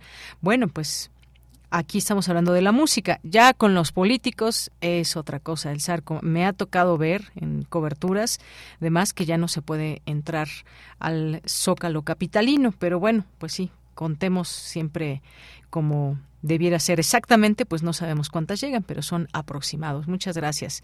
Y nos vamos ahora a la información en esta segunda hora de Prisma RU con Cristina Godínez, Jacobo Dayan y Javier Sicilia reflexionan sobre el Estado y lo que queda de él. Adelante, Cristina. Buenas tardes, Deyanira. Un saludo para ti y para el auditorio de Prisma RU al participar en la última charla del ciclo La agonía del Leviatán, organizada por el Centro Cultural Universitario Tlatelolco, Jacobo Dayan dijo que el Estado moderno surgido de la posguerra es el de una democracia liberal que debería responder a las grandes necesidades de la sociedad, pero que en países como el nuestro se ha visto cómo ha ido cediendo territorio en aspectos como la economía, la industria y la seguridad. Varias regiones del país, grupos no estatales, mayoritariamente o en su inmensa mayoría violentos, operan como Estado los conflictos cotidianos de la vida diaria empiezan a ser resueltos ya no por la autoridad, sino por actores no estatales. Y luego tenemos al Estado también concesionando o entregando a un actor que venimos acarreando desde siglos atrás, que son las Fuerzas Armadas, como un elemento de último guardián de la soberanía. Pensar en un estado de bienestar en un país como México o buena parte de las democracias occidentales es casi utópico. Hoy estamos presenciando ya la abdicación de garantizar seguridad, justicia y control territorial. En cuanto al populismo, el poeta Javier Sicilia consideró que se trata de la concentración soberana sobre un individuo y eso genera una forma dictatorial. Constreñido por las líneas supranacionales de, económicas, va gestionando eso y va, va, va repartiéndolo entre grupos verdaderamente monstruosos, ambos violentos, por un lado este, el crimen organizado y por otro lado el militarismo. Y eso genera verdaderamente una forma dictatorial. Yo por eso insisto en, que es una, un neototalitarismo o neodictadura nueva. Por último, Jacobo Dayan, experto en temas de crímenes de lesa humanidad, señaló que el modelo de Estado omnipotente y omnipresente quedó en papel y no en la realidad. Es mediante acierto y error ir caminando en la reconstrucción de un Estado que hoy ya abdicó de garantizar bienestar y ahora también se añade control territorial, control poblacional, control económico, seguridad y violencia, eh, digo, y justicia. Entonces, ¿qué queda? Digo, se ha dicho, ¿no? Es un, cajero automático que reparte dinero, tratando de con eso contener, privilegiar a algunos y contener el, el malestar social en la medida de lo posible. Dianira, este es mi reporte. Buenas tardes. Gracias, gracias Cristina. Muy buenas tardes. Tu opinión es muy importante. Escríbenos al correo electrónico prisma.radiounam@gmail.com. Bien, continuamos. Ya está en la línea telefónica. Le agradezco nos tome esta llamada Julio Reina Quirós. Él es periodista de turismo y aviación, titular del programa Vuelo a Tiempo Noticias. ¿Cómo estás, Julio? Muy buenas tardes. ¿Qué tal, Deyanira? Saludos a ti y al auditorio de Prisma RU. Muchísimas felicidades por los siete años de la semana pasada. Oye, muchas gracias. Gracias, Julio, por la felicitación. Y fíjate, también hay un tema que estaremos aquí abordando eventualmente eh, como colaboración y que tiene que ver con el turismo. Me parece que es importante hablar de todo esto porque México recibe muchos turistas, recibe mucho dinero también emanado del turismo y siempre pues quisiéramos estar ahí a la vanguardia eh, y hay mucho que platicar y varios enfoques desde dónde verlo, porque cuéntanos ahora las llegadas de turistas, México, ¿qué va a enfrentar? ¿Una competencia? ¿Por qué? ¿Qué pasa con los mercados emisores de turistas? Cuéntanos, por favor. Sí, eh, fíjate que el turismo ha sido, eh, digamos, un poco infravalorado en cuanto a su perspectiva económica, en cuanto a su... Eh, lo que se puede generar para el país, lo que representa en cuanto a divisas internacionales. Eh, como hemos mencionado en otras, en otras ocasiones, México es potencia turística, está dentro del top 10 de los mayores arribos de turistas internacionales a nivel mundial y por supuesto en divisas también es una es importante y sobre todo para el país. Como tú mencionabas eh, hace rato ahorita eh, las divisas y pues hay datos interesantes porque por ejemplo eh, México capta por divisas internacionales ocho mil trescientos millones de dólares por lo menos esa es la cifra que tenemos hasta el primer trimestre pero pues es una una cifra que supera las exportaciones de petróleo crudo, las exportaciones de petróleo crudo se estuvieron por allí de los 8 mil millones de dólares. Y pues ahora después de la pandemia, pues resulta muy interesante saber cómo se está recuperando y como tú bien mencionas, eh, México va a estar enfrentando una situación eh, interesante respecto a otros países después de que eh, la mayoría de las naciones cerraron sus fronteras al transporte aéreo, a los vuelos eh, internacionales por esta cuestión de la pandemia y la emergencia eh, sanitaria, bueno, pues hay que recordar que el gobierno mexicano jamás cerró sus fronteras y gracias a ello eh, México estuvo en el segundo lugar como el país más visitado en 2022, pero pues ahora ya tiene que enfrentar una competencia que va a ser bastante ruda a nivel internacional por captar los turistas, porque hasta hace una semana, dos semanas incluso, eh, ya varios países ya estaban anunciando muchísimos, eh, digamos, estrategias de marketing para volver a posicionarse dentro del ámbito internacional en materia turística. y pues México no tiene, por ejemplo, un, un consejo de promoción turística, una estrategia, digamos, como estaba diseñada, lo, lo conocíamos hasta antes del gobierno del presidente Andrés Manuel López Obrador. Entonces va a ser muy interesante saber cómo México va a enfrentar eh, esta captación de turistas, cómo va a enfrentar la competencia en cuanto a marketing, en cuanto a promoción turística, cuando desapareció hasta hace cuatro años el Consejo de Promoción, que pues era una bolsa de, dinero que se empleaba para diversas eh, campañas a nivel internacional y sobre todo a, a, nivel nacional. Entonces va a ser muy interesante saber cómo va a enfrentar México esta nueva realidad después de la pandemia. Así es, sí, se tiene que reconfigurar el mercado y demás, proyectos en marcha también que tienen que ver justamente con el turismo. Y también hay, hay, hay otro tema, Julio, que tiene que ver con pues movilizaciones de empleados de hoteles en Quintana Roo por el tema de las utilidades. Cuéntanos, ¿de qué se trata este tema? Sí, esto fue muy interesante porque, eh, como te decía hace un momento, pues las divisas internacionales superaron ya las exportaciones de petróleo, son mayores en cuanto a ingresos para el país, 8.300 millones de dólares en tres meses, pues no es una cifra despreciable ni para el país ni para los destinos turísticos y mucho menos para México en cuanto a su balanza de pagos, eso hablando en un sentido macroeconómico.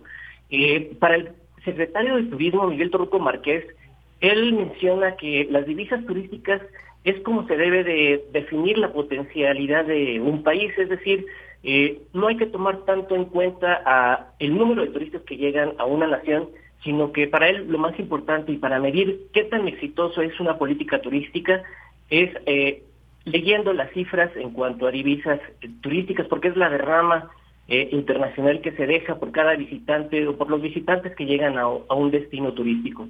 Y pues al parecer estas cifras son positivas, van muy bien las divisas turísticas, pero al parecer todavía estas cifras pues no llegan a por lo menos los bolsillos de los trabajadores de, de, la hotelería y sobre todo de Quintana Roo, de Cancún, que es donde pues es el mayor destino turístico de México y de América Latina, es el más importante.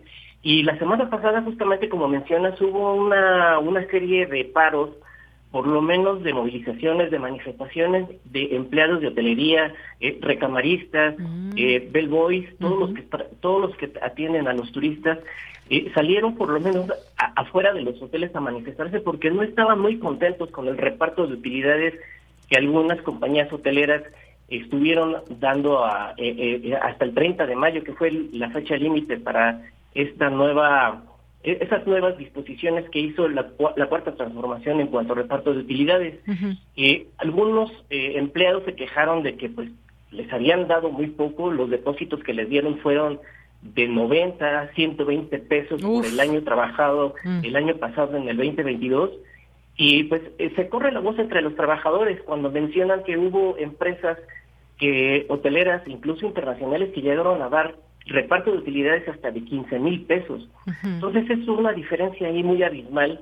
Y lo curioso fue que hubo una movilización en el Moon Palace, que es una eh, es un hotel pues, bastante conocido, hace, ha sido sede de encuentros internacionales, incluso creo que fue sede de la COP, eh, me parece que en 2018, entonces no es cualquier hotel, y pues los empleados de ese hotel eh, tuvieron que movilizarse, movilizarse porque consideran que el reparto de utilidades pues no ha sido justo y más cuando ellos mencionan que eh, las ocupaciones hoteleras hasta el año pasado todavía fueron muy importantes, es decir, eh, por cada 100 cuartos de hotel, eh, por cada, por cada, sí, por cada 100 eh, cuartos de hotel ocupados, se, ocupaban 80, el 80% de, de, de, de la ocupación hotelera, pues no es una cifra nada despreciable, ¿no? Cuando en la pandemia pues había ocupaciones de hotel del 20%, 30%.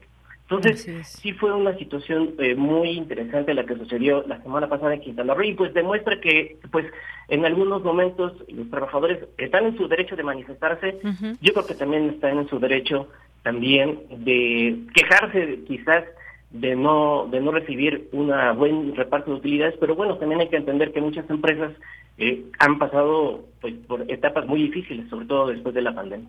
Así es, aunque fíjate que uno de los destinos donde nunca dejó de llegar gente fue justamente varias partes en Quintana Roo. Yo recuerdo esas grandes fiestas que se hacían en, Tulum en plena en plena pandemia y sí, efectivamente venimos saliendo de ese quizás bache para no a todos les fue tan bien como a otros o no se recuperan tan rápido como otros. Justamente este hotel que mencionas, el Moon Palace, que es de la familia Chapur, estaba leyendo que, que les habían llegado pagos de 50 pesos por concepto de utilidad y algo muy importante, Julio, porque esta derrama que decías eh, de 8.300 millones de dólares, una derrama económica muy importante y la industria turística justamente se mantiene gracias también a esas manos de trabajadores que no debemos desdeñar por un ni por un momento todo este personal que hace la limpieza, las camaristas, eh, la gente que está en la cocina. Imagínate de pronto con esos grados que ahorita han de estar seguramente en Cancún, trabajar en una cocina en Cancún todo durante ocho horas, eh, pues no es no es nada fácil, no es cosa fácil. Y de ahí, pues bueno, te puedes ir a todos los trabajadores que sostienen justamente los servicios y que, eh, pues muchas veces son los que no tienen esos eh, pagos que deberían o esas utilidades, o incluso también, pues que les hacen firmar contratos para que no generen antigüedad. Es un tema tremendo el que nos podríamos meter ahí. Sí, claro. justamente viste en, como dicen por ahí vulgarmente, viste en el clavo, porque eh, sí, México tiene riqueza natural importante, las playas son hermosísimas, eh, tenemos zonas arqueológicas eh, importantísimas a nivel mundial, está Chichen Itza, está Teotihuacán, pero lo que México se ha caracterizado, y eso ha sido de manera tradicional y es reconocido a nivel internacional, es el trato que le da la gente al turista, es decir, siempre tiene una sonrisa, siempre está, este, lo atiende bien, eh, es, un, eh, eh, le decían, los empleados son los principales activos en este sentido, por llamarlo de alguna manera, ¿no? Pero lo que acabas de decir, pues sí, los trabajadores son parte fundamental del atractivo turístico de México. Y pues sí, ahora hay que también tomar un poquito en el contexto de lo que acabas de mencionar, de, de estas prácticas empresariales que a veces no son las mejores y ahí eh, el gobierno federal debería de ponerse un poquito más, eh, más rudo en ese sentido y sobre todo en la hotelería, como tú mencionas, son eh, contratos temporales. también hay un trasfondo sindical en las movilizaciones que hubo la semana pasada porque son dos confederaciones las que tienen varios contratos colectivos dentro de los hoteles. Entre estos, pues está la Confederación Revolucionaria eh, de Obreros y Campesinos y está la Confederación de Trabajadores eh, de México. Entonces son dos eh, cúpulas que pues también se están peleando esa parte, ¿no? Y, y pues quizás se están aprovechando de esta situación de los bajos niveles de reparto de utilidades que recibieron algunos trabajadores para llevar aguas molinos y pues tratar de ganarse eh, los contratos colectivos de algunos hoteles. Entonces, eh, sí, los trabajadores son una parte fundamental del turismo en México y también eh, pues los sindicatos, las cúpulas, las organizaciones laborales sindicales, pues también están tratando de hacerse de lo suyo, ¿no? Entonces, eh, fue un aspecto muy, muy fundamental y muy curioso de lo que sucedió la semana pasada y pues yo creo que estas situaciones se van a estar repitiendo varias veces. Bien, pues ya nos ya nos estarás platicando. Por lo pronto, Julio Reina Quirós, muchas gracias por estar aquí. Y bueno, esa será una de varias participaciones que tendrás aquí con nosotros para hablarnos de temas relacionados con el turismo. Así que, pues muchas gracias eh, que estás aquí y nos seguimos hablando. Con muchísimo gusto, Yanira, y pues siempre un gusto participar contigo y platicar con el auditorio de eh, Prisma RU. Y sí, el turismo, aparte de que tenemos muchos atractivos, de, aparte de que son eh, este, son playas, son eh, sitios de descanso, un, eh, una actividad para el esparcimiento, para el divertimiento, pues también tiene su trasfondo económico y sobre todo financiero. Así es. Bueno, pues Julio Reina Quiroz, muchas gracias y buenas tardes. A la orden, buenas tardes. Hasta luego, gracias. Bueno, él es periodista de turismo y aviación, titular del programa Vuelo a Tiempo Noticias. Continuamos. Prisma RU. Relatamos al mundo. Bueno, ya nos acompaña aquí vía telefónica el doctor Eloy Caloca, que es eh, es investigador del Programa Universitario de Estudios sobre Democracia, Justicia y Sociedad y quien ha seguido desde un inicio pues la numerología, las redes sociales respecto a las elecciones en el Estado de México y seguramente Eloy te saludo con mucho gusto, seguiste esta jornada y tienes algún comentario que hacernos con respecto a lo que vivimos en esta jornada ayer y de pronto estos números que había, redes sociales, declaraciones de que ganó una y otra candidata. ¿Cómo lo viste Eloy? Buenas tardes. Buenas tardes, el gusto es mío, de hecho nuestro, desde el PUET UNAM, Tlatelolco Lab, el equipo de investigación, le saluda a tu amable audiencia, mi estimada Deyanira, y como bien comentas, fue una jornada electoral eh, que tuvo momentos bastante, bastante importantes en redes sociodigitales y en medios, y al final un resultado que se esperaba en diferentes comunidades según el seguimiento que hicimos. Muy buenas tardes. Así es, eh, querido Eloy. Pues sí, ¿y qué es lo que viste? Fíjate que a lo mejor quizás y varios momentos, cómo se desarrolló la jornada, cuál fue esta afluencia, cuál fue incluso los números, por ejemplo, de las abstenciones, con cuánto ganó, cuántos votos ganó una candidata, la otra, lo que pasaba en redes sociales también, para finalmente culminar por ahí de las nueve de la noche, que ya empezaban estas declaraciones y ya empezó también lo que dijo el propio Instituto Electoral del Estado de México, que pues ya definían el triunfo de Delfina Gómez.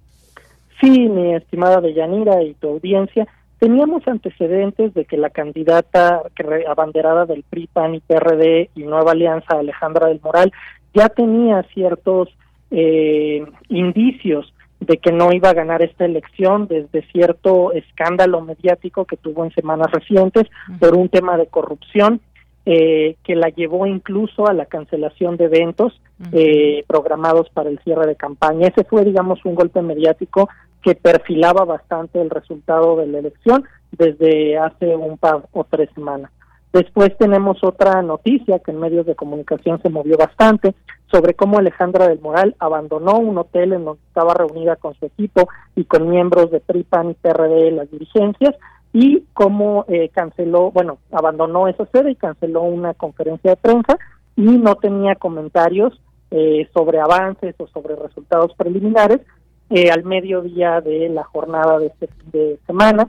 Vimos también que esto, en, digamos, en las redes sociales, Twitter, Facebook y en los medios de comunicación, en TikTok, que es esta red de videos cortos, vimos cómo había muchas acusaciones de ambos lados hacia el, ayer al mediodía, a la una de la tarde, sobre corrupción, cooptación de casillas, posible preparación de fraude, pero no tenemos indicios de que estas acusaciones o estas noticias fueran verdaderas, más bien era eh, desinformación y, rumores que se propagaban por las comunidades seguidoras tanto de Alejandra del Moral como de Delfina Gómez.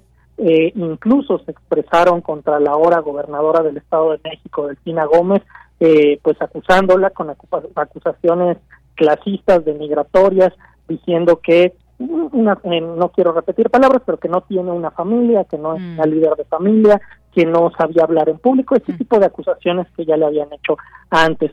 pero parecía más una seña de, frustración y de profundo enojo, porque por otro lado, estimada Deyanira y audiencia, teníamos un resultado muy unido desde ayer alrededor de las 4, eh, 5 de la tarde, con lo que fue el primer resultado de, de, conteo, en donde aventajaba la maestra Delfina Gómez, por lo tanto, era un resultado electoral que no solo se esperaba días pasados por las eh, encuestas que colocaban a la maestra Delfina por un 18 desde 18 hasta 20% arriba de su contrincante, sino también eh, porque pues así en el que hicimos de los números de TikTok, de Facebook y de Twitter, tenemos una comunidad expansión, nuestra Delfina Gómez, cada vez más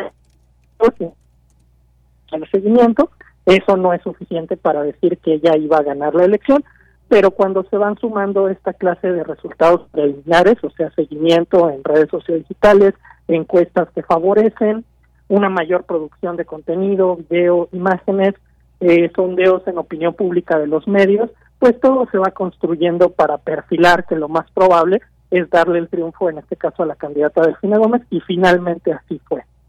Fue un triunfo de, de Juntos Hacemos Historia. Efectivamente, Eloy Caloca. Y pues también está esta parte política donde en un principio, y sí, como que no pocos levantaron la ceja de decir cómo es que se proclama ganadora eh, Alejandra del Moral en un primer momento que estuvo acompañada ahí de los líderes que la que conforman esta alianza para después, a final de cuentas, pues eh, salir a decir que reconocía eh, la derrota y que le deseaba éxito a Delfina Gómez y uno se pregunta pues qué necesidad hay de meter esa parte en un momento importante porque pues con información falsa. Sí es, mi estimada Adrián. Ay, Eloy, te dejamos de escuchar ahí. A ver, sí, te dejamos de escuchar unos segunditos. perdóname. Eh, Adelante. Eh, eh, sí, muchas gracias.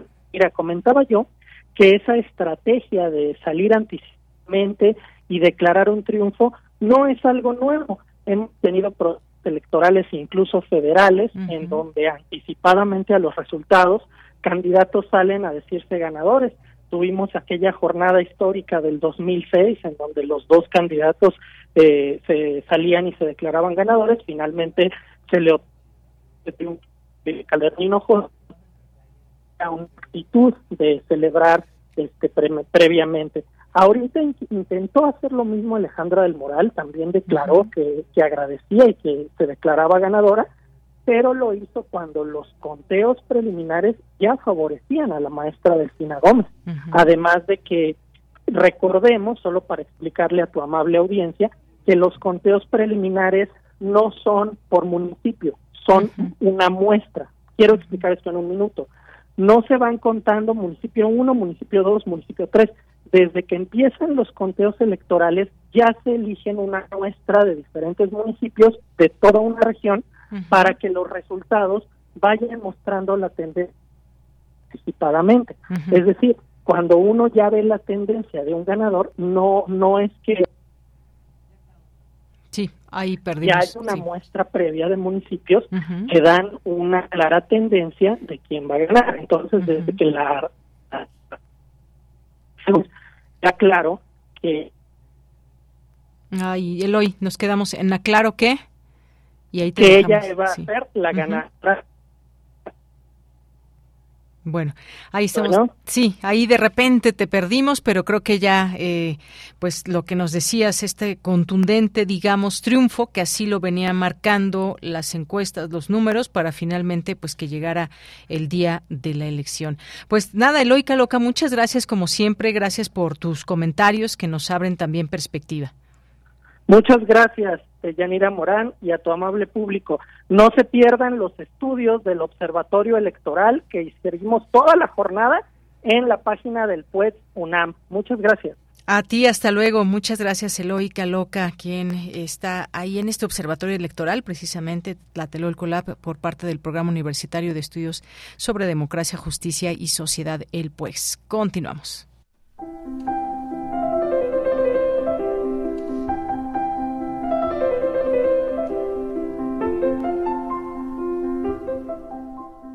Cartografía RU con Otto Cázares.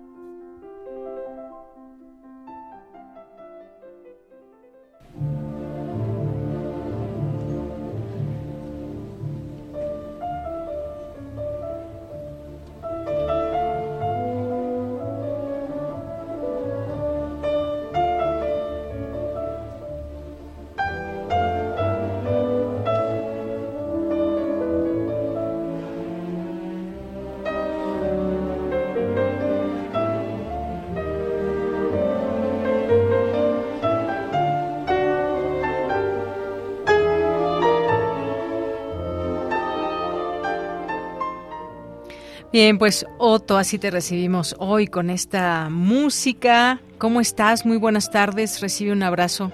Recibe un abrazo tú también, querida Deyanira, y quienes nos hacen el favor de escucharme. Qué recepción la que me hacen con estas notas. Y eh, quiero decirles que decía Arthur Schopenhauer que cuando el mundo se acabe, la música seguirá escuchándose.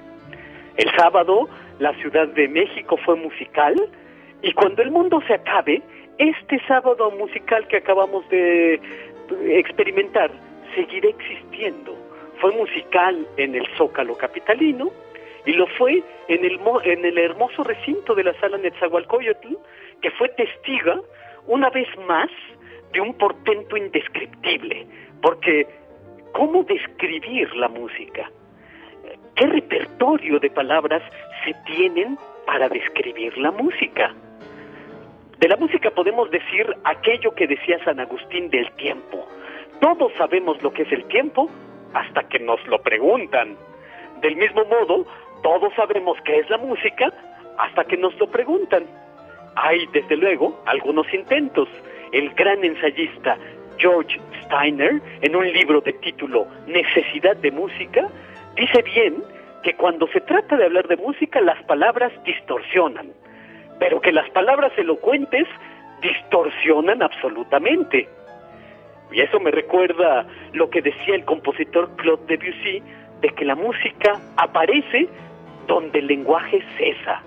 La música, decía Debussy, debe salir de la sombra. Pero bueno, este es un comentario radiofónico y los materiales de la radio son la palabra y el silencio y bueno, aquí estamos. El joven pianista, pero que tiene la edad del mundo, Danil Trifinov, este sábado y este domingo interpretó el tercer concierto para piano en re menor de Sergei Rachmaninov con la Orquesta Filarmónica de la UNAM y bajo la batuta espléndida del director huésped Konstantin Orbelian. Y ver un concierto como el que vimos algunos afortunados el sábado y el domingo en la UFUNAM es haberlo experimentado. Decía el historiador Reinhard Koselleck algo que a mí me gusta mucho, que la experiencia es ese pasado presente con expectativa de futuro. Algo así ocurrió este sábado y este domingo. Es que los conciertos de Rachmaninoff no se tocan, se viven. Probablemente los que me escuchan hayan visto la película Shine, El Resplandor, que muestra la experiencia de la desgarradura, de la locura del pianista australiano del David Helfgott, que tenía una fijación que lo llevó hasta la locura con el tercer concierto para piano en re menor de Rachmaninoff, precisamente. Y es que el tercer concierto representa la cima de la dificultad. Es una obra que solo acometen los más grandes pianistas. Ahí está la versión de Vladimir Horowitz y su vineta que al alcance del YouTube y que es la que nos está acompañando en esta producción radiofónica, que nos ha hecho el favor de poner eh, marco desde la producción. Y el tercer concierto para, para piano lo tocaba el mismo Rachmaninoff. De hecho, en 1910 en Nueva York, Sergei Rachmaninoff lo tocó y la orquesta la dirigió nada menos que Gustav Mahler. Y es un concierto que tiene unas desmedidas dificultades técnicas, acordes de 14 notas. Gracias Edison Quintana por aclararme el punto y explicarme que como Rachmaninoff medía casi dos metros, sus manos podían abarcar 14 notas, que es lo que después les pedía a los demás intérpretes, algo casi imposible para alguien que no mida dos metros. Claro que, además de ser un virtuoso del piano, eh, Sergei Rachmaninoff fue compositor, escribió sus conciertos para piano, pero escribió también una primera sinfonía por la que obtuvo una gran rechifla que lo sumió en una depresión de por vida. Eh, Rachmaninoff tuvo que someterse a sesiones psiquiátricas de por vida, de autosugestión, de hipnotismo. Su concierto para piano número 2 está dedicado a su psiquiatra. Y fue tanta la fama que obtuvo Sergei Rachmaninoff como concertista que llegó a cobrar hasta 30 mil dólares por actuación, que es un número, desde luego, de lo más desorbitado. Eh, después de vivir un tiempo en el exilio en América, Rachmaninoff se compró una mansión a orillas del lago Lucerna, tenía una colección de automóviles, de pinturas, y fue a morir a Beverly Hills. Era amante de la pintura. Hay un poema sinfónico que a mí me encanta, inspirado en la Isla de los Muertos de Arnold Bucklin, que es una delicia. Preguntó el gran crítico de la cultura y de la música, Edward Said, ¿por qué nos interesan los pianistas? Teniendo en cuenta que los pianistas son un producto de la cultura europea del siglo XIX. Preguntaba Edward Said también, ¿qué hace a algunos pianistas interesantes, fantásticos o extraordinarios? El repertorio pianístico es inmenso, pero dice Eduard Said con mucho de ojo crítico. El mundo del piano en realidad termina en un mundo de espejos y de repeticiones. El gran virtuoso del piano, Alfred Brendel, afirmaba que hay dos carreras pianísticas, la que tiene como centro la obra de Chopin y sus derivados, y los que intentan labrarse una carrera con Weber, con Scriabin, pianistas que acaban casi siempre teniendo carreras marginales pero Rachmaninoff entra en un repertorio romántico estándar, junto con Liszt, junto con Schumann, junto con Chopin, y aquí está la pregunta, ¿cómo destacar de entre pianistas de primera línea? Todos los pianistas aspiran a ser inconfundibles. Esto es lo que denominamos personalidad de un pianista, dice Eduard Said. Y aquí es cuando hay que recordar lo que decía el director de orquesta Pierre Boulez, que afirmaba que la aparición de un gran creador es siempre algo inesperado, algo imprevisto. Y eso es Danilo Trifinov, precisamente, que tiene una memoria prodigiosa, una habilidad técnica fuera de toda duda, una precisión incomparable eh, y no suena como nadie. En música, como en el arte, no sirve que te digan que tocas como Mauricio Polini o que suenas como Sviatoslav Richter, que a primera oída puede sonar como un gran halago. No, hay que tocar como uno mismo. Edison Quintana no suena más que a sí mismo, con sus manos liebre que van de aquí para allá por el teclado, con sus manos navaja que cortan el aire y digitan las notas más afiladas, con sus manos múltiples como imagen hindú que parece que a veces tiene cuatro brazos. Danilo Trisinov es un portento de pianista e hizo del prodigio de la memoria el ceremonial de cualquier pianista que se precie. Sale al concierto sin partitura, lleva las más de seis mil notas que tocará en los pliegues de la memoria y se nota que ha estudiado, reflexionado, sopesado y complejizado cada una de esas miles de notas que tocará. Las tiene que repetir hasta la obsesión. León Tolstoy el gran ruso como Danilo Trisinov, en un ensayo de título ¿Qué es el arte? dice, el arte son esas millones y millones de jornadas de trabajo que son necesarias para la producción de obras. Y tiene razón. El tercer concierto para piano en re menor de Sergei Rachmaninoff, que interpretó Danilo Trifinov este sábado y este domingo, nos hizo percibir como si se tratara de algo muy sencillo, cuando es en realidad tan difícil como una ecuación de relatividad general, es decir, las ecuaciones más complejas que puedan existir. Lo hizo con una claridad y con una vitalidad asombrosas, con una lectura llena de los más diversos matices, con una musicalidad insólita, unos deslumbrantes virtuosismos provenientes de una destreza atlética en su performatividad. Lo digo en radio, a través de las ondas hertzianas. Gracias, Danilo Trifinov. El otro ruso, como Trifonov, eh, antípoda de Sergei Rachmaninov, Igor Stravinsky, decía que todo intérprete de música es el único que en realidad realiza el presente. Danilo Trifinov hizo del presente su dominio. Y esto es lo que yo tengo que decir este lunes 5 de junio de 2023. Bien, pues Otto, muchas gracias como siempre. Otro abrazo para esta despedida y pues nos escuchamos la siguiente semana. Hasta la próxima semana, querida Deyanira. Hasta luego. Continuamos. Cultura RU.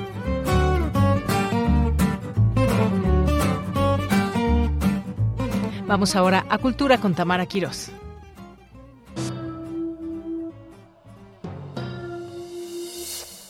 Oye, en la Vallarta tengo calde con DJ Yo.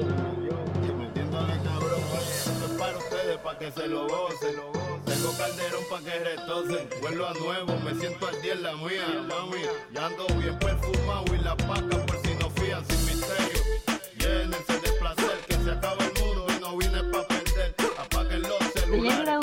Saludarte y saludar al auditorio de Prisma RU. Estamos escuchando Pa' que retosen de Tego Calderón, un poco de reggaetón para iniciar la semana. Y es que les comparto que en el Foro del Dinosaurio del Museo Universitario del Chopo se realizará un ciclo integrado por cinco mesas que lleva por título Reggaetón, Discursos y Estéticas de la Calle. Para platicarnos más detalles sobre el programa y los ángulos que integran estas cinco mesas sobre el reggaetón como expresión de la sociedad contemporánea, en la línea nos acompaña Omar Cruz. Él es co-coordinador de este ciclo y también coordinador de desarrollo del Museo Universitario del Chopo. Omar Cruz, bienvenido a este espacio radiofónico. Platícanos, por favor, más detalles de cómo surge la idea de hablar del reggaetón, de estos discursos, de la estética y también de la revisión, ¿no? Que será en torno a este género musical que se ha convertido en un suceso global. Hola, muchas gracias por este espacio. Efectivamente, desde el Museo Universitario del Chopo estamos trabajando en el ciclo de conversaciones, reggaetón, discursos y estéticas de la calle, que se realizará este miércoles 7 y jueves 8 de junio a partir de las 12 del día. Este programa está integrado por cinco mesas, cuatro de ellas van a ser presenciales y una virtual independientemente de que se transmitan a través de nuestros canales de Facebook Live y de YouTube. Ciclo de conversaciones inserta dentro de nuestro programa de pensamiento contemporáneo, donde a través del diálogo, la reflexión, eh, la crítica, la problematización de distintos temas, eh, se busca eh, que el museo funcione como una especie de laboratorio en el que se plantean distintas eh, temáticas y problemáticas contemporáneas. Para justo este ciclo nos acompaña un grupo multidisciplinario de especialistas desde la musicología, la gestión cultural, temas de migración, eh, por supuesto literatura, danza, eh, performance, donde se problematizará y se hablará a partir de este género que es pues, prácticamente el más escuchado en la actualidad. No se busca como tal dar una respuesta a qué ha pasado a lo largo de más de dos décadas donde el reggaetón pues están en las calles de Puerto Rico y se convierte en el género más escuchado en plataformas de difusión musical. Justo lo que queremos es explorar distintas vías y posibilidades para interpretar este fenómeno y comprender sus razones que han generado como esta polémica y sus transformaciones. El ciclo está compuesto ya, como lo dije, por cinco mesas. El miércoles 7 inauguramos a cargo del doctor José Luis Paredes Pache, director del museo, a las 11.50. Eh, la primera mesa que se realiza de 12 a 1.30 tiene el título Crítica Cultural, Prejuicios y Discriminación contra el Reggaetón, donde especialistas como Ana Canepa, Ariadne Esteves del CISAN, Marco Chávez, académico de la UDG, y el escritor eh, Juan Eduardo Mateos de Veracruz, plantearán distintas posturas en contra del reggaetón y su relación con que con distintas formas de discriminación. Esto es pues, temas de clasismo, de por qué eh, sí o no es considerado un género valioso o enriquecedor que se considera como baja cultura, ¿no? Entonces, justo la idea de hablar de este género y todo lo que se representa como algo que se denosta desde la academia, desde, desde los espacios oficiales, ¿no? Y, y pues justo hay, hay, gente que lo trabaja de manera seria y que, y que no tiene que, o sea, no demerita para nada ese tipo de valía de las personas, ¿no? Eh, la mesa 2 se titula Identidades ardientes, roles, discursos y problemas de género. Está a cargo de Ariadna Esteves del CISAN, Rodrigo García Bonillas, que es escritor independiente, la profesora investigadora Dulce Cela Martínez de la UAM eh, Xochimilco, y es moderada por Catalina Ruiz Navarro, eh, que ella se editó en una revista en línea que se llama Volcánicas, pues eh, justo lo que harán es analizar distintas construcciones de género en el reggaetón, con el objetivo de examinar cómo se reproducen y desafían ciertos roles heteropatriarcales a través de su expresión del deseo. Tenemos una pausa y de ahí nos vamos a una mesa virtual, justo entendiendo esta posibilidad y, aprendiendo de la pandemia, pues sabemos que hay gente que está en el mundo que tiene también muchas cosas que decir y, y justamente ocupando estos beneficios de la virtualidad, eh, traemos a cuatro especialistas, la doctora Marina, bueno, doctora Mariana Arias de la Universidad Complutense de Madrid, que está haciendo su doctorado en musicología, Petra eh, Rivera Rido, que es académica investigadora de Wesley College en Massachusetts, que tiene un libro publicado que se llama Remixing Reggaeton, justamente también la doctora Ariadna Esteves del CISAN, Pablito Wilson, que es periodista argentino y autor del primer libro en español que se llama Reggaeton, una revolución latina, y lo modera Marco Antonio Chávez de la UDG Virtual, y justo lo que busca esta mesa que además será virtual, discutirán distintos problemas de la masificación del género, distintas derivaciones o adaptaciones a partir de distintos países como Puerto Rico, por supuesto Estados Unidos, Colombia, Argentina, España y sin duda México. Eh, ahí termina la primera jornada y el jueves 8 de junio a partir de las 12 del día empezamos con la mesa 4 con el título Perreo, Corporalidades y Resistencias, donde se reflexionará en torno al uso del cuerpo como medio de resistencia frente a distintas formas de dominación patriarcales y colonizadoras. Esto está a cargo de Jenny Granado Quebra, que es una artista visual y bailarina, Joana Núñez, bailarina y productora escénica, con Eduardo Flores, eh, Mateos Flores, que es escritor, y Susana Vargas Cervantes, profesora asistente en Carleton University en Ottawa. La moderación está también a cargo de Catalina Ruiz Navarro y justo lo que es interesante es de nuevo traer como este balance entre académicos, creadores y gente que trabaja también con el cuerpo, ¿no? La idea no es venir a sobreintelectualizar sobre temas pues, que son tan, tan cercanos y que, y que por supuesto tienen una corporalidad y una performatividad presente. Y el ciclo lo cerramos con la mesa 5, eh, que se realizará de 1.30 a 3 de la tarde, con el título El sonido que cambió al mundo, medios, plataformas y estrategias de difusión. Eh, aquí justo lo que buscamos es pues, cerrar un poco como con estos discursos mediáticos donde el reggaetón, la moda, los medios de comunicación utilizan pues, este género para promover ciertas estéticas y discursos. ¿no? Eh, aquí estará Oscar Adami, que él es colaborador de una revista que se llama Wart, Didi Gutiérrez, que ella es editora del fanzine Pinche Chica Chic y escritora, y Diego Urdaneta, que es, eh, tiene un podcast que se llama La Cima. Eh, la moderación está a cargo de Ana Canepa, que es fundadora eh, y editora de la revista digital Perreo Intelectual. Entonces, bueno, justo creo que será muy interesante ver cómo esta presencia mediática y cómo un poco ahí está, llamémoslo, contaminación de ciertos espacios en los que el reggaetón normalmente no estaba presente.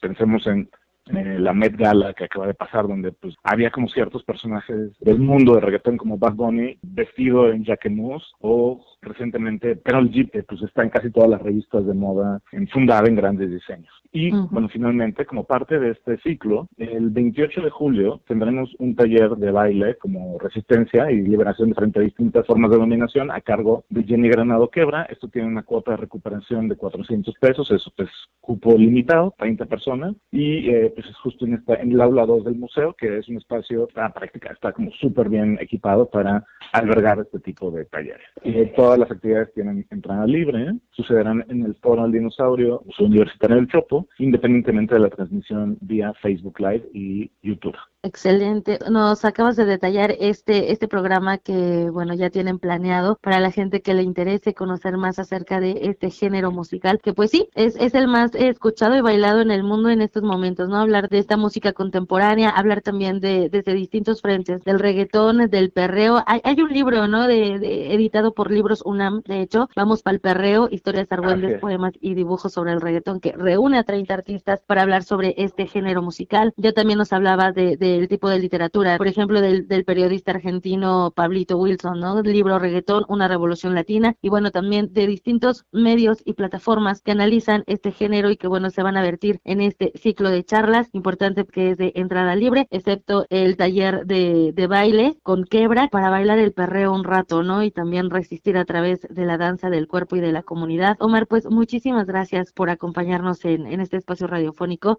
y hablarnos de este ciclo de charlas. No, muchísimas gracias a ustedes por el espacio, esperamos que puedan acompañarnos. Muchísimas gracias. Omar Cruz García es co-coordinador del ciclo Reggaetón, Discursos y Estéticas de la Calle y también es coordinador de desarrollo del Museo Universitario del Chopo. Visiten las redes sociodigitales para más información. Y aprovechando que estamos hablando de música ah, en otro género, también les comento que Cultura UNAM nos están otorgando 10 pases dobles para escuchar este 6 de junio a las 8 de la noche a la Orquesta Sinfónica de Minería interpretarán un programa que abarca la música más destacada para cine del compositor John Williams, creador de la música de Star Wars, Jurassic Park, Harry Potter, entre otros. Así que tenemos 10 pases dobles para las primeras 10 personas que se comuniquen con nosotros a través de Twitter. Se van 5 por Twitter y se van 5 por Facebook. Recuerden que estamos en Prisma RU a aquellos que nos comenten debajo de la publicación que quieren un pase doble. Así que bueno, váyanse a ver a la Orquesta Sinfónica mañana a las 8 de la noche en la sala Nezahualcóyotl. Hay que llegar 30 minutos antes y mencionar que el pase se los otorgamos aquí en Prisma RU y el pase se los entregarán contra lista que nosotros enviaremos. Y bueno, con esto me despido de Yanira, te regreso los micrófonos a la cabina. Que tengan excelente tarde. Gracias, Tamara. Nos despedimos y solamente comentar la actriz y militante Selma Veró, defensora de causas como el movimiento estudiantil de 68, el levantamiento del ejército zapatista, falleció este sábado 3 de junio en su casa en Misuac y se le recuerda por también muchas actividades que llevó a cabo en vida y sobre todo esta parte del movimiento del 68. Con eso nos despedimos. Gracias, que tenga buena tarde, buen provecho en nombre de todos. Soy de Yanira Morán. Hasta mañana. Radio UNAM presentó Prisma RU. Una mirada universitaria sobre los acontecimientos actuales. Prisma RU. Relatamos al mundo.